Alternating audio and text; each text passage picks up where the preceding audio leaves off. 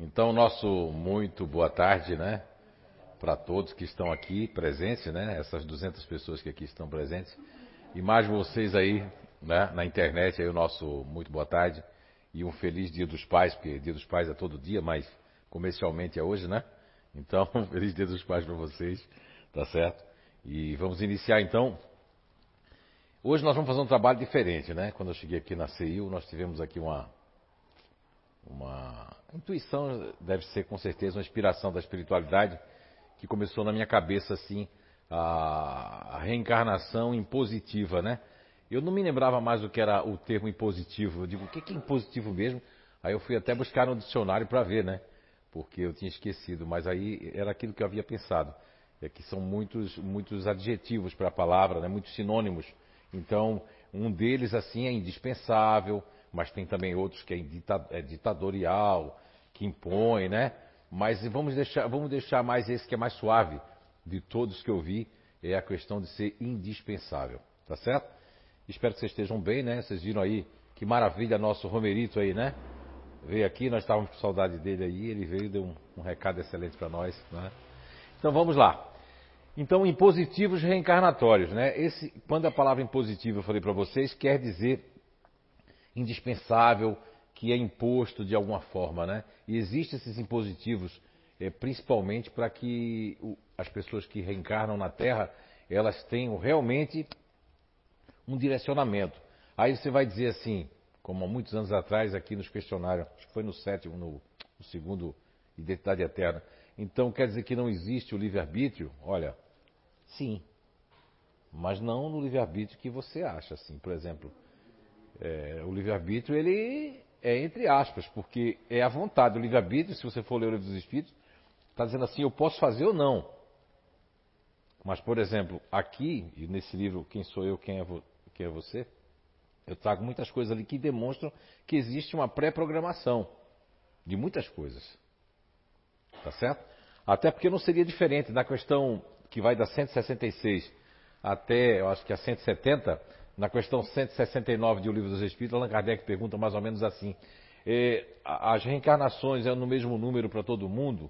Ou seja, todos nós aqui teríamos o mesmo número de, de encarnações aqui na Terra? E a resposta é que não. Por quê? Porque é, vai depender, uns saem mais fácil daqui da Terra, outros passam mais tempo aqui. Vai depender do que nós fazemos com a nossa vida. Tem muitas pessoas que não, não conhecem o Espiritismo, não conhecem a lei das reencarnações aqui, estou falando aqui do Brasil, do Ocidente, e mesmo assim saem daqui muito bem. Porque não é conhecer o Espiritismo, não é praticá-lo que vai fazer com que você. É, não, é, é o, a, aquela questão que se fala há muitos anos no Espiritismo e fora dele, que é a tal da reforma íntima. E quando eu lia com todo respeito aí, a quem fala nisso, fala em educação, tem muitos, inclusive, livros para educar como você fazer sua reforma íntima, usando inclusive os meios que o próprio Jesus Cristo deixou, mas não é fácil no dia a dia isso. Fica mais fácil quando nós nos conhecemos, que está lá na questão 919 do Livro dos Espíritos, quando Allan Kardec pergunta como a gente poderia fazer algo para não cair no mal, para não ser arrastado, para dar mais tendências, tal, tal, tal. E aí a resposta da 919, a primeira resposta, são duas, né? Depois vem Santo Agostinho e faz dá o próprio exemplo dele também, mas ele responde primeiro, Santo Agostinho, é um sábio da antiguidade, já vou disse, conhece-te a ti mesmo. Então, isso é muito, muito importante nós sabermos. Agora, dentro desse impositivo, nós temos uma árvore ali de, podemos dizer assim, que nós temos uma árvore de digitais. Aqui, por exemplo, ou aí na internet, você que está sentado, você já teve um. Não sei quantas personalidades digitais mesmo aqui na Terra. Alguém tem a digital igual a minha aqui? Não, né? Então. E nem você vai ter a mesma do seu pai, da sua mãe, do seu avô, porque são novos corpos, novas personalidades, um novo jeito de ser, uma nova oportunidade para se melhorar. Aí são muitas, mas nós temos aqui que já falamos durante esse ano todo aí no projeto Identidade Eterna, né? Que são o quê? A questão 146, onde Allan Kardec pergunta se a gente se o corpo tem uma, uma, uma sede determinada e circunscrita, né? Se o corpo físico tem. E a resposta primeira é que não, mas que naqueles que pensam muito está localizado na cabeça, enquanto aqueles que pensam muito na humanidade nos outros está no coração. E na 146A ele pergunta: e o que dizer daqueles que situam a, é, situam a alma no centro vital, por ser aí o centro né, de todas as sensações, ou seja, por, por estar ali ligado a essa parte do organismo. Então, se a gente for lembrar para vocês rapidamente, a sede da alma tem tanto na cabeça, que vamos dizer, no neocórtex cerebral, as pessoas racionais, tanto no coração, que são as pessoas emocionais, né? E tanto no ventre, ventral, que são as pessoas ativas, ok? Só para a gente relembrar, poder entender o que nós vamos fazer agora. Então, quem deseja, vocês estão vendo aí em casa, quem deseja implementar mudanças de comportamento, priorizando a própria melhoria espiritual, deve estar consciente que a transformação precisa ocorrer sobre novas bases, educar-se, reformar-se. Mas para me educar, eu tenho que receber uma nova matriz, um novo jeito, uma nova escola para mim mesmo, um corpo que me ensine, mas também uma psique, uma psique que faça mudanças, porque senão eu vou retornar e vou fazer as mesmas coisas. É? há, quem, há quem trazia um conhecimento ancestral não estou aqui falando da Seixonoe, nem de outra qualquer aí, que eu acho que são conhecimentos fantásticos, mas de que eh, nós vamos repetir os nossos ancestrais. Aí seria um repeteco também de não só a nível de, de consciência, não existiria a individualidade, que pertence às questões lá, é 150, 151, 152 do Livro dos Espíritos, quando Allan Kardec pergunta sobre a questão da individualidade após a morte. Né? Muito bem. E depois, aí nós temos aqui que essas digitais, essa árvore de, de, de digitais da personalidade, ela está ligada a campos. Então tem pessoas aqui, como aí na internet, que nasceram e têm uma prioridade na sua alma no campo mental. São pessoas racionais, são pessoas que quando entram em crise, elas não sabem lidar com aquilo que está acontecendo na sua vida. Porque eu, eu sei imaginar, sei observar, sei fazer tal coisa. Se você me der uma programação, eu vou cumprir, eu vou ter ideia. Né? Como teve o, o neutro racional da penicilina, Alexander, agora esqueci o, o, sobrenome dele, como teve outros ali que vieram racionais, né? Como Albert Einstein, que veio no grupo distante, como vem tantos outros ali, o próprio o, o médico que revolucionou os hospitais, não é? Que foi o Pat Adams, né? O otimista. Depois nós vamos ter aí futuristas racionais brilhantes na área da programação, na área de, de, de criar eh, filmes como Avatar, Hollywood, etc. Então, uma pessoa que vive nesse campo mental, ela tem um propósito para se educar e tem um propósito para seguir, ou seja, uma linha mestra. Não quer dizer que você não tem um livre-arbítrio. Sim, o homem velho pode aparecer, nós vamos falar sobre isso daqui a pouco. Ok? Só isso aqui para montar um escorpo para que vocês possam eh, perceber o que nós vamos falar hoje dessa intuição que nós tivemos de trazer esses impositivos reencarnatórios. Muito bem. E depois nós temos você que reencarnou, que está aí na internet, que você que está aqui presente, reencarnou nesse, a sua alma nesse campo límbico, com esse contato central com o límbico, né? Que hoje em dia trazem. Primeiro foi a inteligência emocional, que trouxeram vários best-sellers, né? Depois foi a questão de. de, de da, agora que, é, é, é, que chama uma, uma nova. Não é a nova ciência do coração, mas que, que a pessoa tem que ser assim, é coerência cardíaca. E depois os neurônios, é, porque isso aí está muito forte, neurônios espelhos, né, que os emocionais produzem mais, a questão da empatia que se fala tanto, mas é muito fácil pedir para uma pessoa, não é? Olha aí quem está aqui, que bom, né? Então, é, pedir para uma pessoa que, ah, seja, tenha empatia. Você pedir para uma pessoa emocional, não precisa nem pedir, ela já nasceu com empatia, né? Welcome, né? assim, já tem uma empatia, já que produz isso com maior facilidade. Agora, se você pedir para uma pessoa é, racional, fria, né, que tem uma empatia, e principalmente fora de hora, é? por exemplo, aí a mamãe e o papai, né, da Natália, aí vai pedir assim, minha filha, seja mais empática, sorria com aquela pessoa chegar e ela,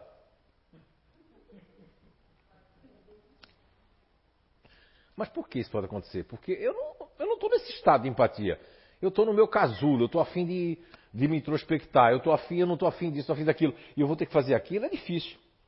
Agora, há alguns racionais que aí a empatia é por causa do quê? Da empolgação.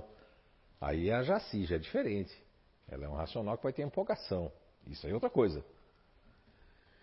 Então as pessoas que estão no límbico vai ter aqueles que tem um, cada um tem um que é meio diferente mesmo, né? Aqui no caso aqui é o diferente que é diferente, aqui nós temos o, o, o, no, o distante, né? Que é, é diferente também. Nós temos aqui no ventral o intimidador que é diferente também, né? Então em cada um nós temos um que é meio que do contra, né? A própria natureza da programação da sede da alma. Questão 146 do Livro dos Espíritos, que não está dizendo isso e nem estou adaptando nada. Isso aqui é estudo, pesquisa e comprovação através de vocês que estão aqui e de milhares de pessoas que já passaram por nós. Ok? Muito bem. Depois nós temos a alma, as pessoas que, que reencarnaram aqui, tendo essa opção preferencial da alma nesse campo ventral. E aí?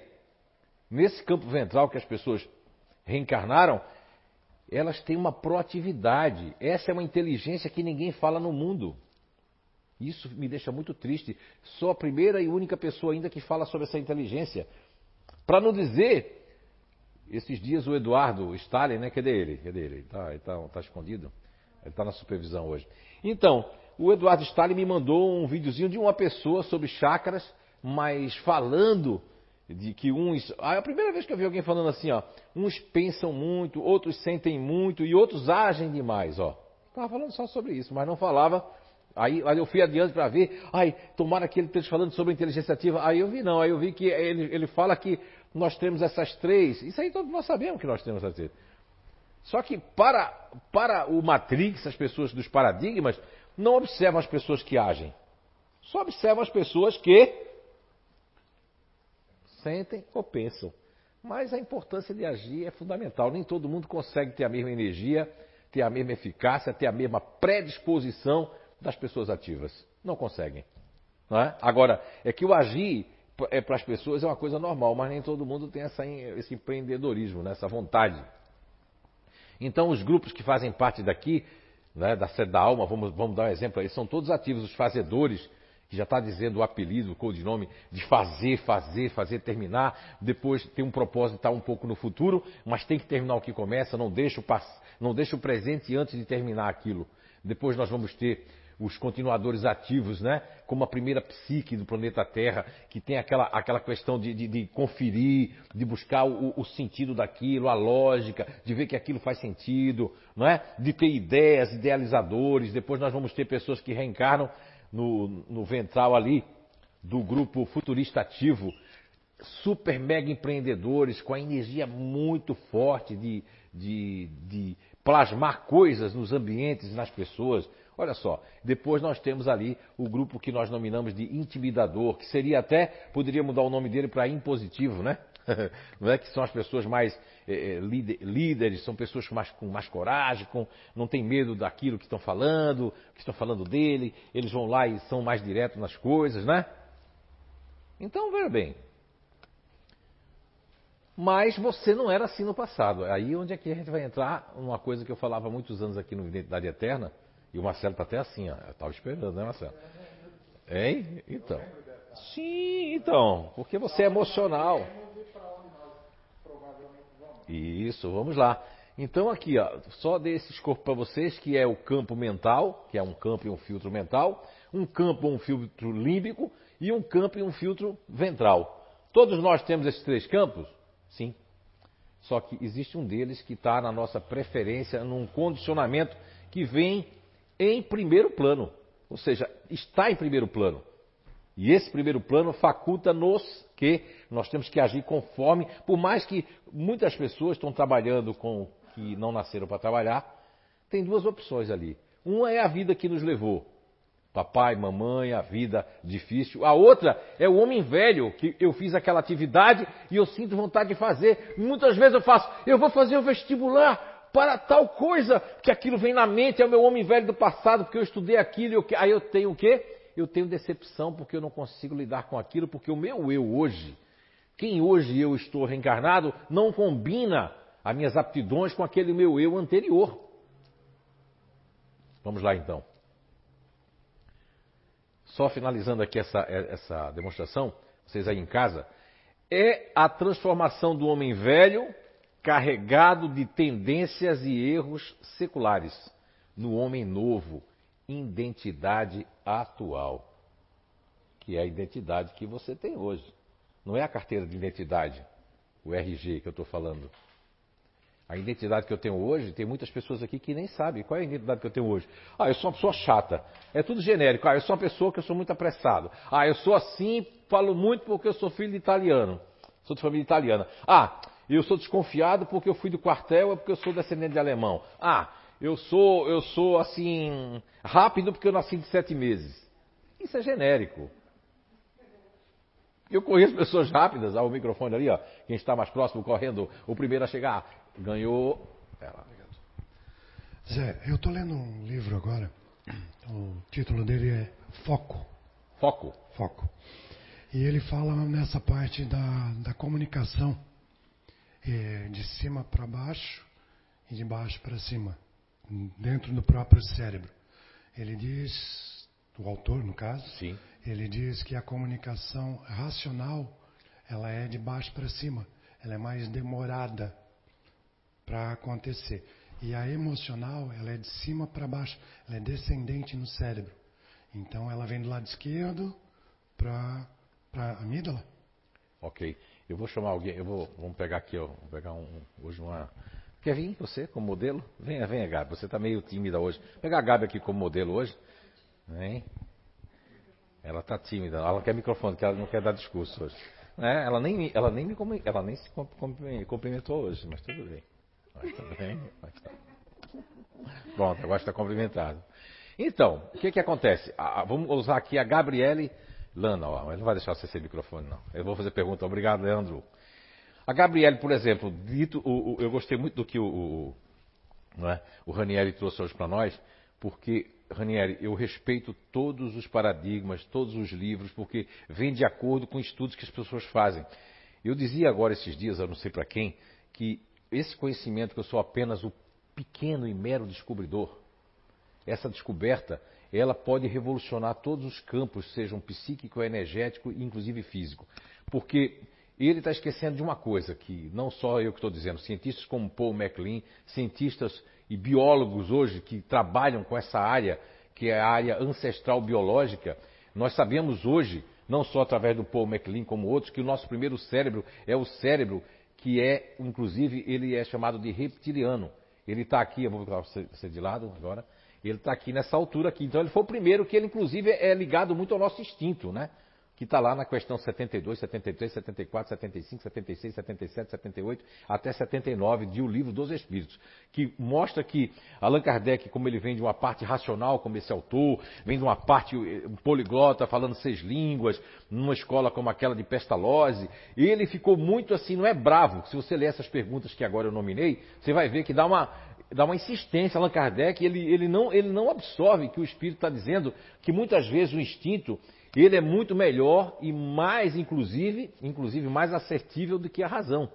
E a razão para Allan Kardec e para o francês, para a língua francesa, que está dizendo a racionalidade. Agora, não, o que pode acontecer aí, nesse de baixo para cima, é que primeira coisa que existem informações que vêm daqui mesmo. Nós temos um sistema nervoso central, tá certo? Nesse sistema nervoso central, a, as informações são passadas para lá. Até chegar lá, demora. Por isso que a gente tem um sistema nervoso central e uma ligação. E, e temos uma amígdala cerebral para registrar tudo que é perigoso para nós. Agora, no caso dela, da, da Gabriele, como ela faz parte do gene fazedor, ela tem uma ligação com a amígdala cerebral. Porque ela é do. Ela é, a alma dela está aqui, ó, no ventral. Então, chega mais rápido para o cérebro. Por quê? Porque ela tem uma amígdala que a pessoa que fala muito. Vou, aí, pode, aí, se ela entrou em pânico uma vez por conta disso ou por causa de uma outra coisa, ela vai entrar em pânico porque tem uma ligação, cria um fio. Fiz até um trabalho você energético, né, para tirar esse fio e acabou o pânico, né? Tinha um fio ligado, lógico que ele pode voltar, porque a, a amígdala cerebral dela registrou isso, isso tem que ser apagado no ser psíquico, não apaga com mágica. Zinzalabim, que agora a sua amígdala seja assim. Não, não vai, não vai, não vai, não vai. Porque por isso, com todo respeito, essas técnicas de reiki, radioestesia, todas elas maravilhosas, fluidoterapia, apometria, mas se não trabalhar o ser psíquico, volta, a não ser que seja uma coisa realmente fugaz, que é uma coisa de energia, qualquer um vai conseguir tirar aí. Se tiver boa vontade, fé, empatia para tirar. Agora, se está no ser psíquico, é difícil. Tem que ter terapia, tem que conversar com o ser psíquico, ok? Agora, o que você está dizendo é muito importante, a questão do foco. Já me falaram desse livro. Nessas pessoas, sim, vem de baixo para cima. Mas em pessoas como você, como o Leandro Kowalski aqui, né? Como outros que estão aqui, que já a alma já está aqui, ó, no mental, não pode ser de baixo para cima. Porque vive muito pouco o corpo. Eu provo com você mesmo, Ranieri. Você, quando está focado, você não sente nada, dor nem nada. Pode estar tá aqui roxo, uma pancada, você vai ver depois. Que a Clarice vai dizer: Olha, meu amor, você está com um negócio roxo aqui. Aqui? Onde foi que eu bati com essa perna que eu não lembro? Entende? Não é? Porque se você tivesse de baixo para cima, você quando estivesse no seu carro ou numa moto, hum, você sentiria o impacto do vento, não, mas você sai do corpo, fica no mental, deixa o piloto automático, vai fazendo tudo que vai fazer em Curitiba. Isso foi uma pessoa que me contou, 300 por hora. Quando chegou em Curitiba, ele disse: Como é que eu passei todinha a serra que eu não me lembro a serra? Percebe? Agora, as pessoas escrevem conforme elas entendem e percebem, e isso é muito grandioso, porque querendo chegar o quê? A descobrir o porquê do porquê do porquê. E é isso que nós temos que fazer, estar em constante busca. E chegarão pessoas depois de mim que vão encontrar muitas coisas que eu não vou conseguir encontrar, até porque a gente tem um limite, né? Temos que saber que, é como as pessoas dizem assim, ó, gostei de um autor esse dia que disse, a pessoa que disser que sabe tudo de física quântica, ela é maluca. Porque a física quântica, quanto mais tu sabe, menos tu sabe, porque ela não, ainda falta muita coisa a descobrir. Agora, no caso da Gabriele aqui, que nasceu no campo ventral, ela não só tem mais ligação com a amígdala cerebral, ela tem a questão, porque nós temos que ver que existe um, um porquê do porquê. Eu estou fazendo um estudo agora na, nas, na, na, na mito, mitocondrial, né? Que nós temos ali, não é só os lisossomos, as organelas, nem o, o, o, aquele lá que é o, esqueci agora o nomezinho do negócio, que vai lá dentro da membrana e tal. Não, não. Ali está ligado a uma matriz dessa mitocondrial, não é só o RNA, o DNA, né? E, e não. Nós temos ali a, a, correlação que um dia eles vão descobrir do princípio elementar natural, que está ligado a, a, essa membrana desde lá das organelas do RNA, que faz e que gera frequências. Então, mesmo que, que tem pessoas aí que tudo é o grupo sanguíneo, e eu também estudo há muitos anos o grupo sanguíneo, mas esse dia eu estava estudando o grupo sanguíneo a, a, a, fundo, né? E no Japão eu descobri o que, a gente, o que o brasileiro aqui, o ocidental, acredita em horóscopo, não é isso? É, por exemplo, você de que signo? Touro. Touro. E a sua irmã Letícia que está ali? Touro. E sua outra irmã que nasceu trigêmea com você lá no, touro Goiás? Também. Touro. Ah, todo mundo é touro. Uhum. Ixi, Maria, tô com medo. Não vem com teu chifre pra cima de mim, não. E aí, veja só, são todas touro, né? São personalidades bem diferentes, né, vocês três, né? Sim. Qual é o seu grupo de inteligência? Fazedor. E da Letícia? Futurista racional. E da Otimista. Carol, otimista. Aí, para o japonês e para todo mundo que estuda, o japonês é o seguinte: só contrata com tipo sanguíneo, só casa, a maioria, eu estou falando 80% da população, só contrata você se combinar o A, e lá já está dizendo: o O não combina com esse, que combina com a B, que não combina com aquilo. Mas só que lá eles levam a ferro e fogo isso. Está mudando. Os jovens estão se sentindo mal porque eu não posso casar com fulano, meu pai não vai deixar porque ela tem o sangue ó. Não vai combinar com o seu. Olha só. Aí eu falo, vocês são qual grupo sanguíneo, vocês três? O positivo. E são da mesma personalidade? Não. Olha só, tá vendo você? Aí a pessoa vai ter que fazer o exame dela, vai querer arrumar alguma coisa. Não, mas é uma ancestralidade. É, o, o, teu pai, qual é o grupo dele? Ah, positivo. E da sua mãe? O sangue, né? Sim. O positivo. Sim, olha só, seja de quê? Achei que era do, do gênio. Oh, aí tá pedindo muito. Aí sua mãe vai ter que vir aqui para incorporar para dizer. Então, veja bem. Não é? Essa foi boa, viu? Essa me fez. Mas não vou perder o raciocínio, não. Então, o que, o que eu quero dizer com isso? Oi? Ah, foi lá fora, não é comigo não. eu tô, tô ligado hoje, viu? Cuidado aí com o pensamento. Então, assim, o que que acontece? É, agora fugiu, mas vai voltar. Acontece que o, o que eu estou querendo dizer é que se a pessoa, que o japonês que vai atrás da ancestralidade, vai perceber que na árvore delas três não tem como ser diferente. Elas têm os mesmos avós, bisavós, tataravós, é, megaavós, então vai ser, não vai mudar. Não vai mudar porque é o mesmo pai e a mesma mãe. Não vai mudar. Vai, vai ser assim até o final, se fizer uma árvore genealógica dela, né? e, bio, e biocelular também. Não vai, não vai dar diferença nas três. Então as três são uma prova, tanto que eu quero aquela uhum. né, fazer uma anamnese científica com vocês três antes que eu vá embora, né? Porque já fica tudo pronto e aí vai quebrar um monte de horóscopo ocidental, como quebra o horóscopo japonês que é do tipo sanguíneo, e quebra tudo porque existe aqui um espírito que é uma individualidade, uma individualidade e uma individualidade lá. Muito obrigado, Gabriel. Perceberam então? Foi muito boa a sua pergunta. Acho ótimo, porque a pessoa está estudando e realmente tem coisa que ele não está errado, não, que vem de baixo para cima mesmo. A pessoa, e tem muita gente, Ranieri, que chegou para fazer tanto o INATO, Instituto de Evolução Humana, como eles se acham racionais. Gente mesmo que é emocional, ou gente mesmo que é ativa, porque a palavra racional ganhou, é, inclusive quem escreve os livros, ganhou é, é, é uma outra conotação. Entende que a pessoa é mais racional? E aí o, o centro esquerdo e direito, o centro de brocar, como a questão do, do, dos hemisférios, é muito questionável. Só que as pessoas não falam sobre isso, assim como ninguém quer falar sobre psicologia, por causa dos vários caminhos. Mas é, isso é questionável porque tem muitas pessoas com hidrocefalia e pessoas com uma filete de cérebro e que fazem coisas que só tem de um lado, não tem do outro. E fazem tudo. E aí eles ficam só porque alguém criou esse caminho do esquerdo e direito, ninguém quer procurar mais nada, mas tem gente procurando sim. É porque esses estão procurando quando acerta, não, fica quieto aí. O nome disso é o que da Terra? É o, o é orgulho, né? Então as pessoas não aceitam. Então, lógico, não estou dizendo que você prefere o Matrix, mas o Matrix é, vem com curriculation, vem com nome, vem com tudo isso e as pessoas aderem mais fácil, porque é um autor e todo mundo livro, eu leio, eu leio aquela capa daquele livro, é maravilhosa, eu quero. E, e para um futurista, é muito bom, porque ele se encanta, ele cria aquilo ali, porque são, são, é, é, eles são, como é que é? São mutantes, né? O futurista ele é mutante. Então eu posso me adaptar a um livro e, e crescer e ficar podre de rico, e outra pessoa que vai ler o mesmo livro que você não tem essa, essa adaptabilidade, não tem essa de se automotivar, né? Ok? Não, não consegue se automotivar com alguma coisa que está motivando assim. Não vai conseguir.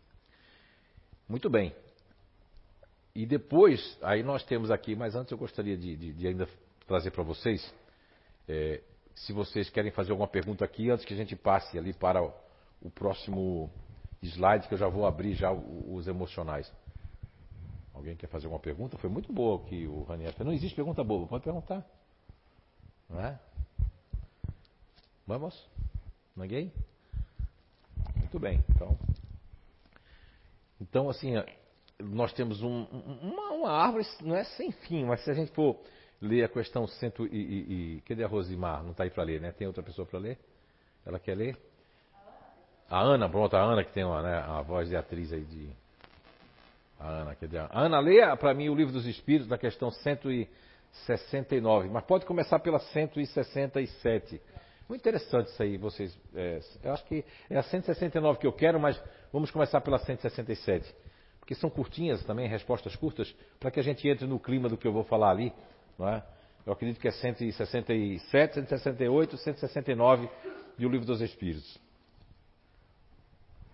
Vamos lá então. Questão 167.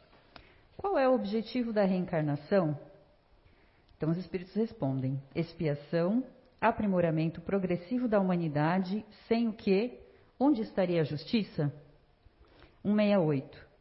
O número de existências corporais é limitado ou o espírito se reencarna perpetuamente?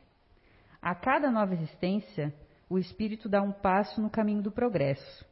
Quando se despojou de todas as suas impurezas, não tem mais necessidade das provas da vida corporal. E a 169. O número de encarnações é o mesmo para todos os espíritos? Não. Aquele que caminha depressa, perdão, se poupa das provas. Todavia, as encarnações sucessivas são sempre muito numerosas, porque o progresso é quase infinito. Olha só, muito bem. E, e, e você pode procurar 176, que aí depois você vai ler para mim aí. Ah, então, nós temos que perceber que a, encarnação, como eu falava antes, não, não é um número igual para todos nós, nem para teu filho, para tua filha, nem para teu marido, para tua mulher. Uns partem mais cedo porque foi assim combinado, né? outros partem porque não foi combinado, mas aconteceu porque eh, não é que a pessoa tem que estar contido na igreja. Eu digo sempre, tem pessoas que não vêm na igreja nem no centro espírita nem nada, mas estão contidas com o quê? Agradecendo, percebendo o universo. Eu estou estudando por conta das energias, estou estudando o taoísmo, né, bem profundo, o livro O I Ching, o I Ching e outros livros lá, o Tratado do, do Imperador Amarelo, e eu, eu, percebi que tem coisas que eles falam lá que eu faço desde a minha infância, que eu faço, né? E que eu vejo que tem pessoas na minha família que não fazem. E eu vi que minha mãe fazia. Que eles dizem que um dos quatro pilares é contemplar a natureza.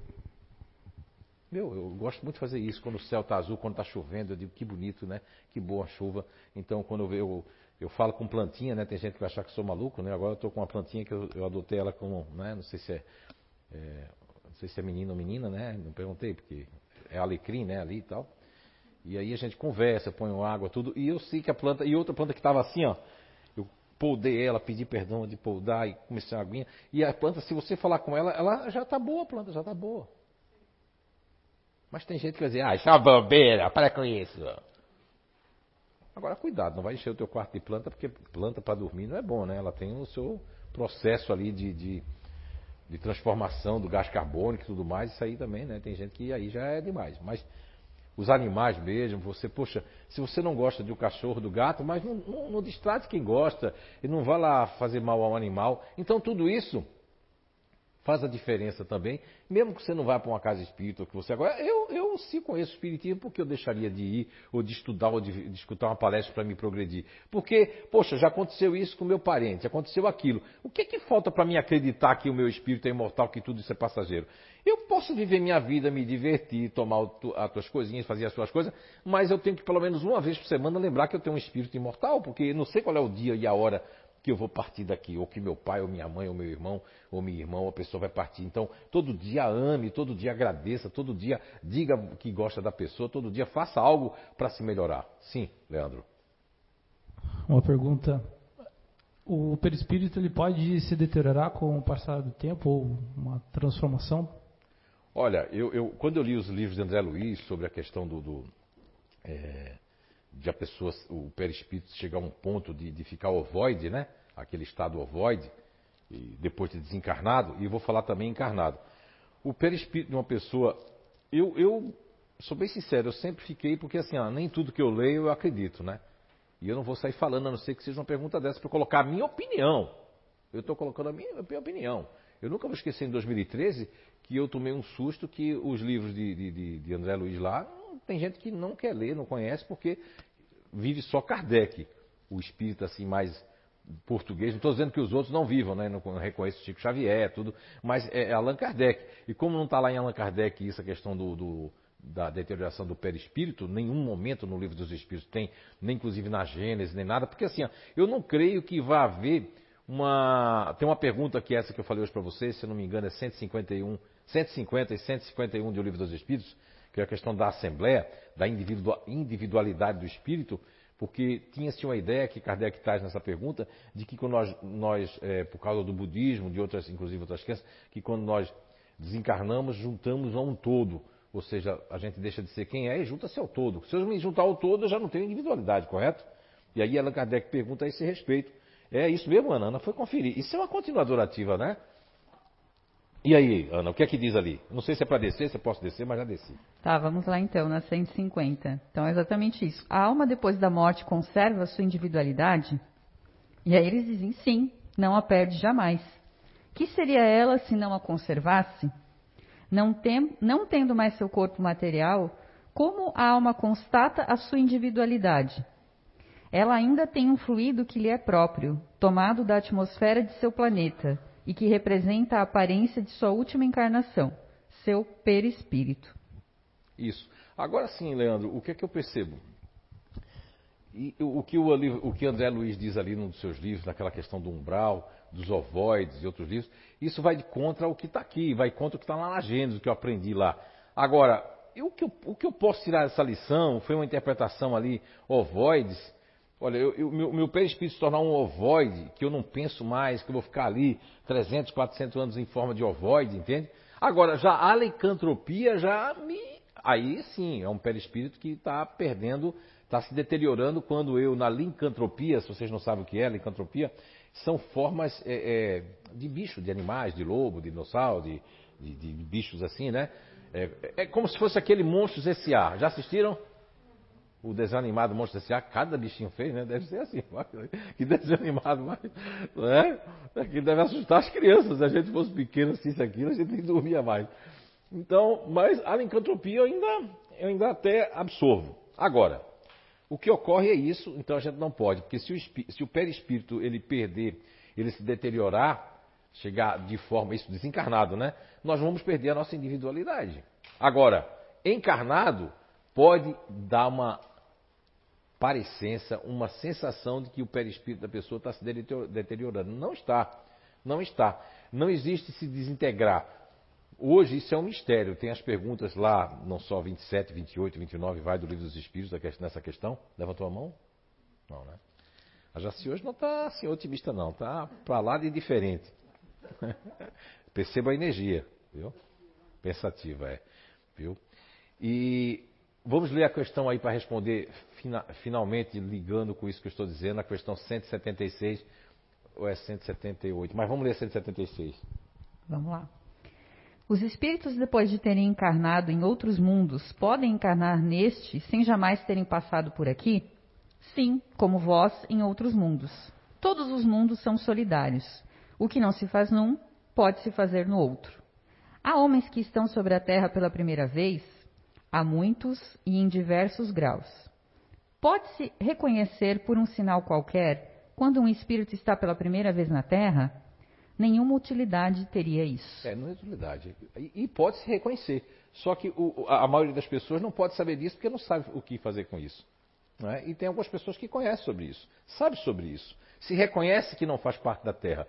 É, tem inclusive provas por, por conta dos desdobramentos é, é, que fazem. Agora, baseado na pergunta do Leandro Coaves, que agora para conseguir comprovar e chegar onde eu queria com raciocínio, juntando essas perguntas que você escutou aqui, a deterioração do perispírito ela vai ser ocasionada, e eu quero que você procure se é 179 ou 180, eu vou dizer qual é o tema que você vai procurar ali, é porque agora eu confundo muito elas, que está dizendo ali, é, não, eu acho que até antes, não sei se é, cento, é que fala sobre a mudança do, do, perispírito, que é uma outra roupa. A resposta é que está essa questão de que é uma outra roupa para outro mundo. Então, é, Leandro, quando a pessoa vem aqui pela primeira vez, ah, eu vou dizer uma coisa agora que vão me crucificar.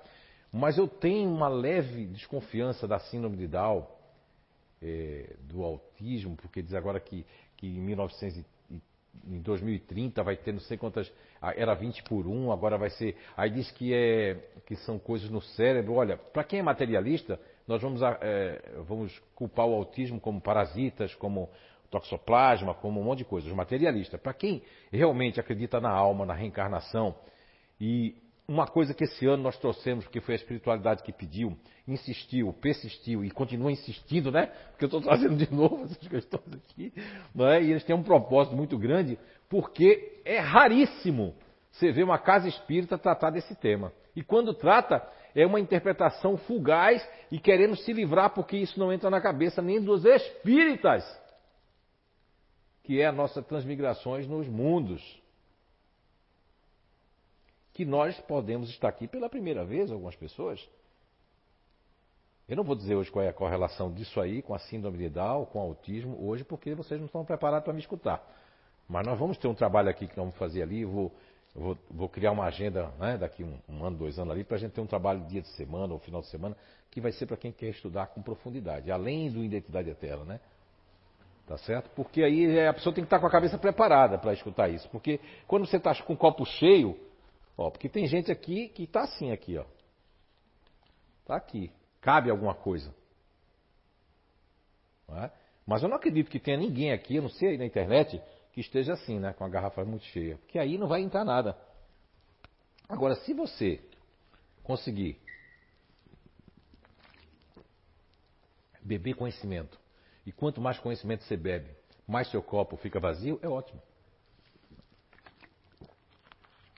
Porque a água refrigéria do conhecimento te habilita a você questionar mais, aprender mais e sair mais rápido aqui da Terra. Então, a pessoa tem que ter sede, não de conhecer agora para colocar em prática e dizer que eu já sei, porque esse imediatismo é que nos atrasa a marcha.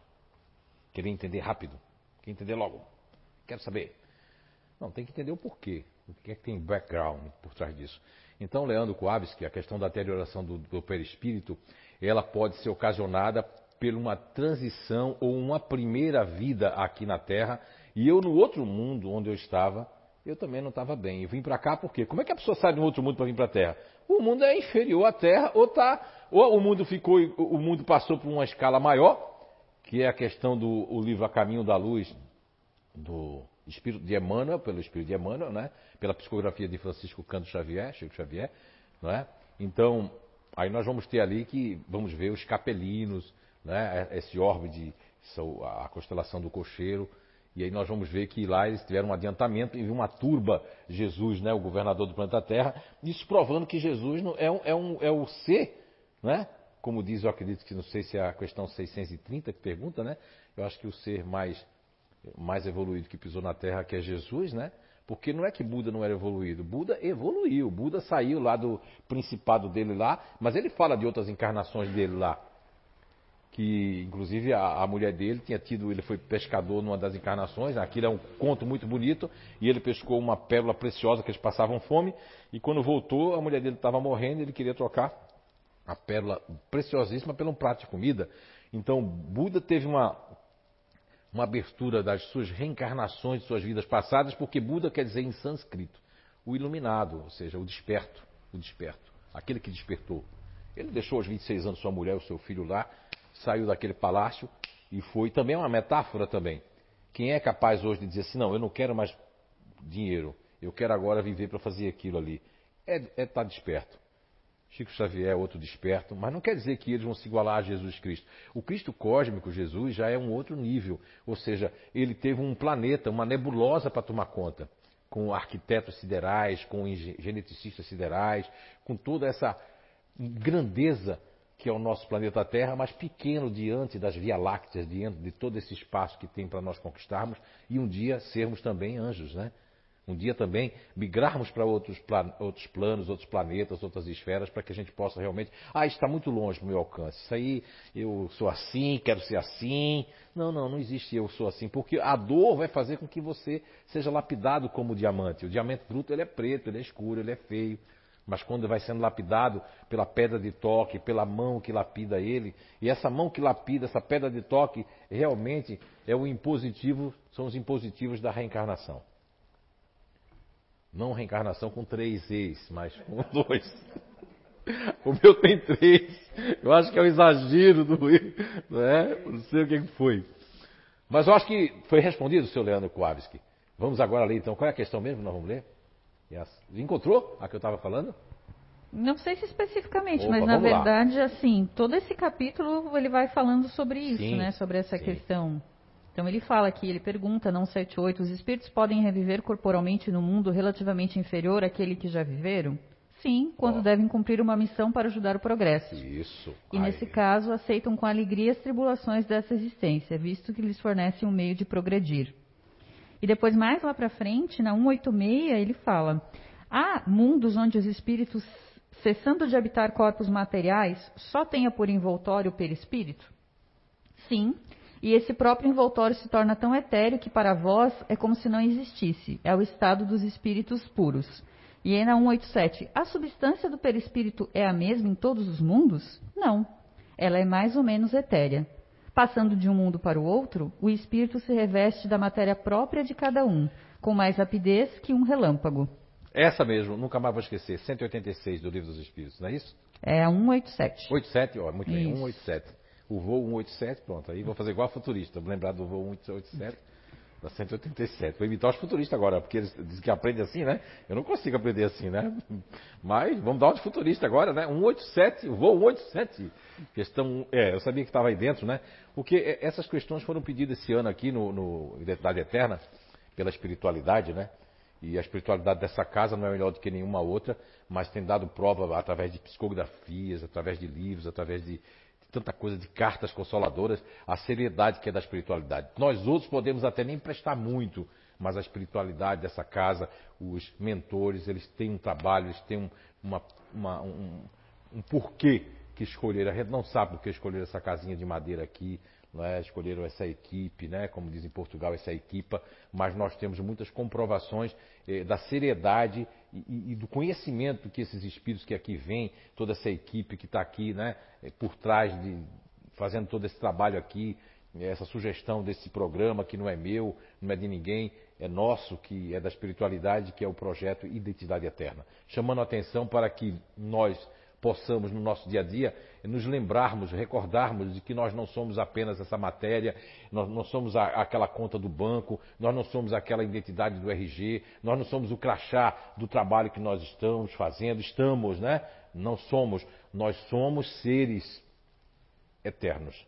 Então, por ser um ser eterno, é, o que pode acontecer também, Leandro, para complementar a sua pergunta, encarnado, um perispírito ele se deteriora encarnado, pode acontecer isso sim, porque quando ele se deteriora, ele pode provocar, muitas vezes, existem dois caminhos. Pode provocar uma, uma degeneração cancerígena, pode procurar uma mágoa muito forte, uma, um ódio, um rancor, um sentimento de vingança. E coisas que o homem velho, né, lá atrás, um desses homens velhos aqui, está querendo de novo aquilo, está ressentindo aquilo, porque a gente vem como filho, como pai, como irmão. Tem famílias que são amigos.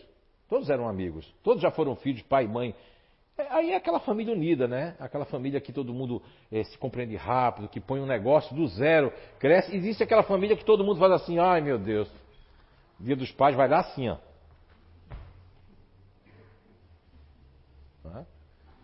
Porque é meu pai hoje. E por isso que existe pai, mãe, o clã familiar é, é, é o primeiro é, é, protótipo que existe para que os espíritos eles venham pelo menos naquela, naquela matriz psicoenergética que você tem. Agora, não quer dizer que você vai viver a vida toda ali, porque se fosse para viver a toda com papai e mamãe, não existia liberdade, né? Como é que eu vou viver a vida toda com meu pai e minha mãe? E tem mãe que é assim, ai meu Deus. Não, mas tem uns que vai fazer igual a Dona Maria José. Lembra da história da Maria José aqui? Vocês lembram da história da Maria José? História bonita aquela história dela, né? Ficou gravado na minha cabeça. Então achei assim, ó, vai para lá, volta para cá. Isso não é brinquedo não. Como diz o, o, mineiro, né? É isso. Mas ela é carioca, tá? Mineiro foi o que entrei agora, com algum espírito mineiro tem aqui. Né? Falou sou. Aí, ó, não sou? Não falo sou? Hein? Mas vai. Tá certo? Obrigado, senhora Ana. Muito obrigado. Fique aí, fica assistindo aí. Agora o microfone não é seu não, viu? O microfone é do Leandro, ele tá até. Não, não é da. Ela tá até triste ali, coitada. E então, para completar esse raciocínio, muito obrigado, Ana Weber. O, você nascer, a alma na sede mental, numa sede né, mental, numa sede límbica, né, no campo límbico, no campo mental, no campo límbico ou no campo ventral, isso vai fazer uma diferença de aprendizado, cognitivamente falando? Sim. Na estrutura também de se mover, porque o homem velho, ele muitas vezes aquela. O que é o homem velho, Zé Araújo? Isso está dentro, da, inclusive, do, do movimento espírita, está lá dentro do, do, do livro dos espíritos? Dessa forma, não. Mas a personalidade anterior é o que nós chamamos de homem velho. E homem não quer dizer de homem nem mulher. Não, não. Homem é a palavra ser humano, né? É o ser em si. Então, o homem velho é o ser humano antigo, ancestral. É aquela personalidade, muitas vezes, que mais nos incomoda, é aquela que mais no que nós fizemos coisas erradas. E que não existe erro, né? Esse ano, eu, eu, erro para mim agora, esses meses, eu não sei, é que a minha memória às vezes não. não mas pelo menos de um mês para cá, eu não considero nem erro nem acerto. Experiências positivas e negativas. E que todas vão se tornar positivas, porque quando a gente caiu, a gente diz assim: eu não vou, eu não vou passar naquele buraco novo. Vai. Mas tem gente que é teimoso, né? Ah, caí de novo. Gosta de cair no buraco. Então esse negócio de, ah, fulano errou, você errou. Errar é humano, é uma frase que nunca mais vai sair dessa boca. Não, errar não é humano. Erro é uma coisa como pecado. Erro são coisas que criaram, pejoraram essas palavras, né? Como Jesus diz naquela questão de raca, naquela época lá de Jesus lá. Então, raca era uma coisa, porque ela, ela, quando a pessoa falava essa palavra, estava carregado. É como a, você vai passando João Batista. Com todo respeito aí o pessoal de São João, viu? Mas foi lá que eu via pela primeira vez, assim, ó. Eu estava recém-chegado aqui em Santa Catarina, e aí eu vi aquela pessoa, demônio! Eu fiquei assim, procurando. Digo, meu Deus. É o mesmo em, em, em Minas Gerais que trem. Quando está esperando o trem, a pessoa fala assim, ó. Pega os trem aí que a coisa está vindo. Em vez de pegar, pegar as coisas que o trem está vindo, né? Ok? Seria mais para ilustrar. Então, respondeu Leandro Kowalski.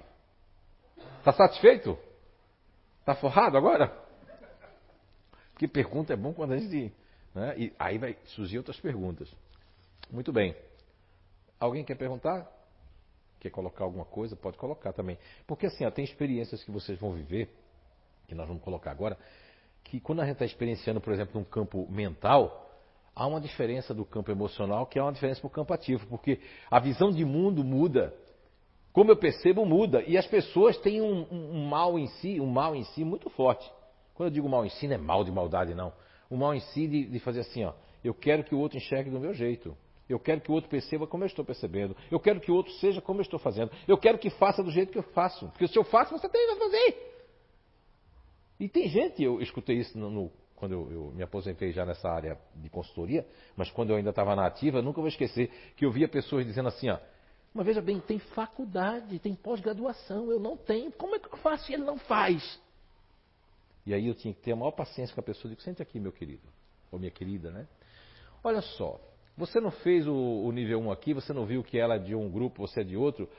Ah, tem isso? Eu digo, tem, porque você, é, você nasceu, ó, você é uma pessoa ativa.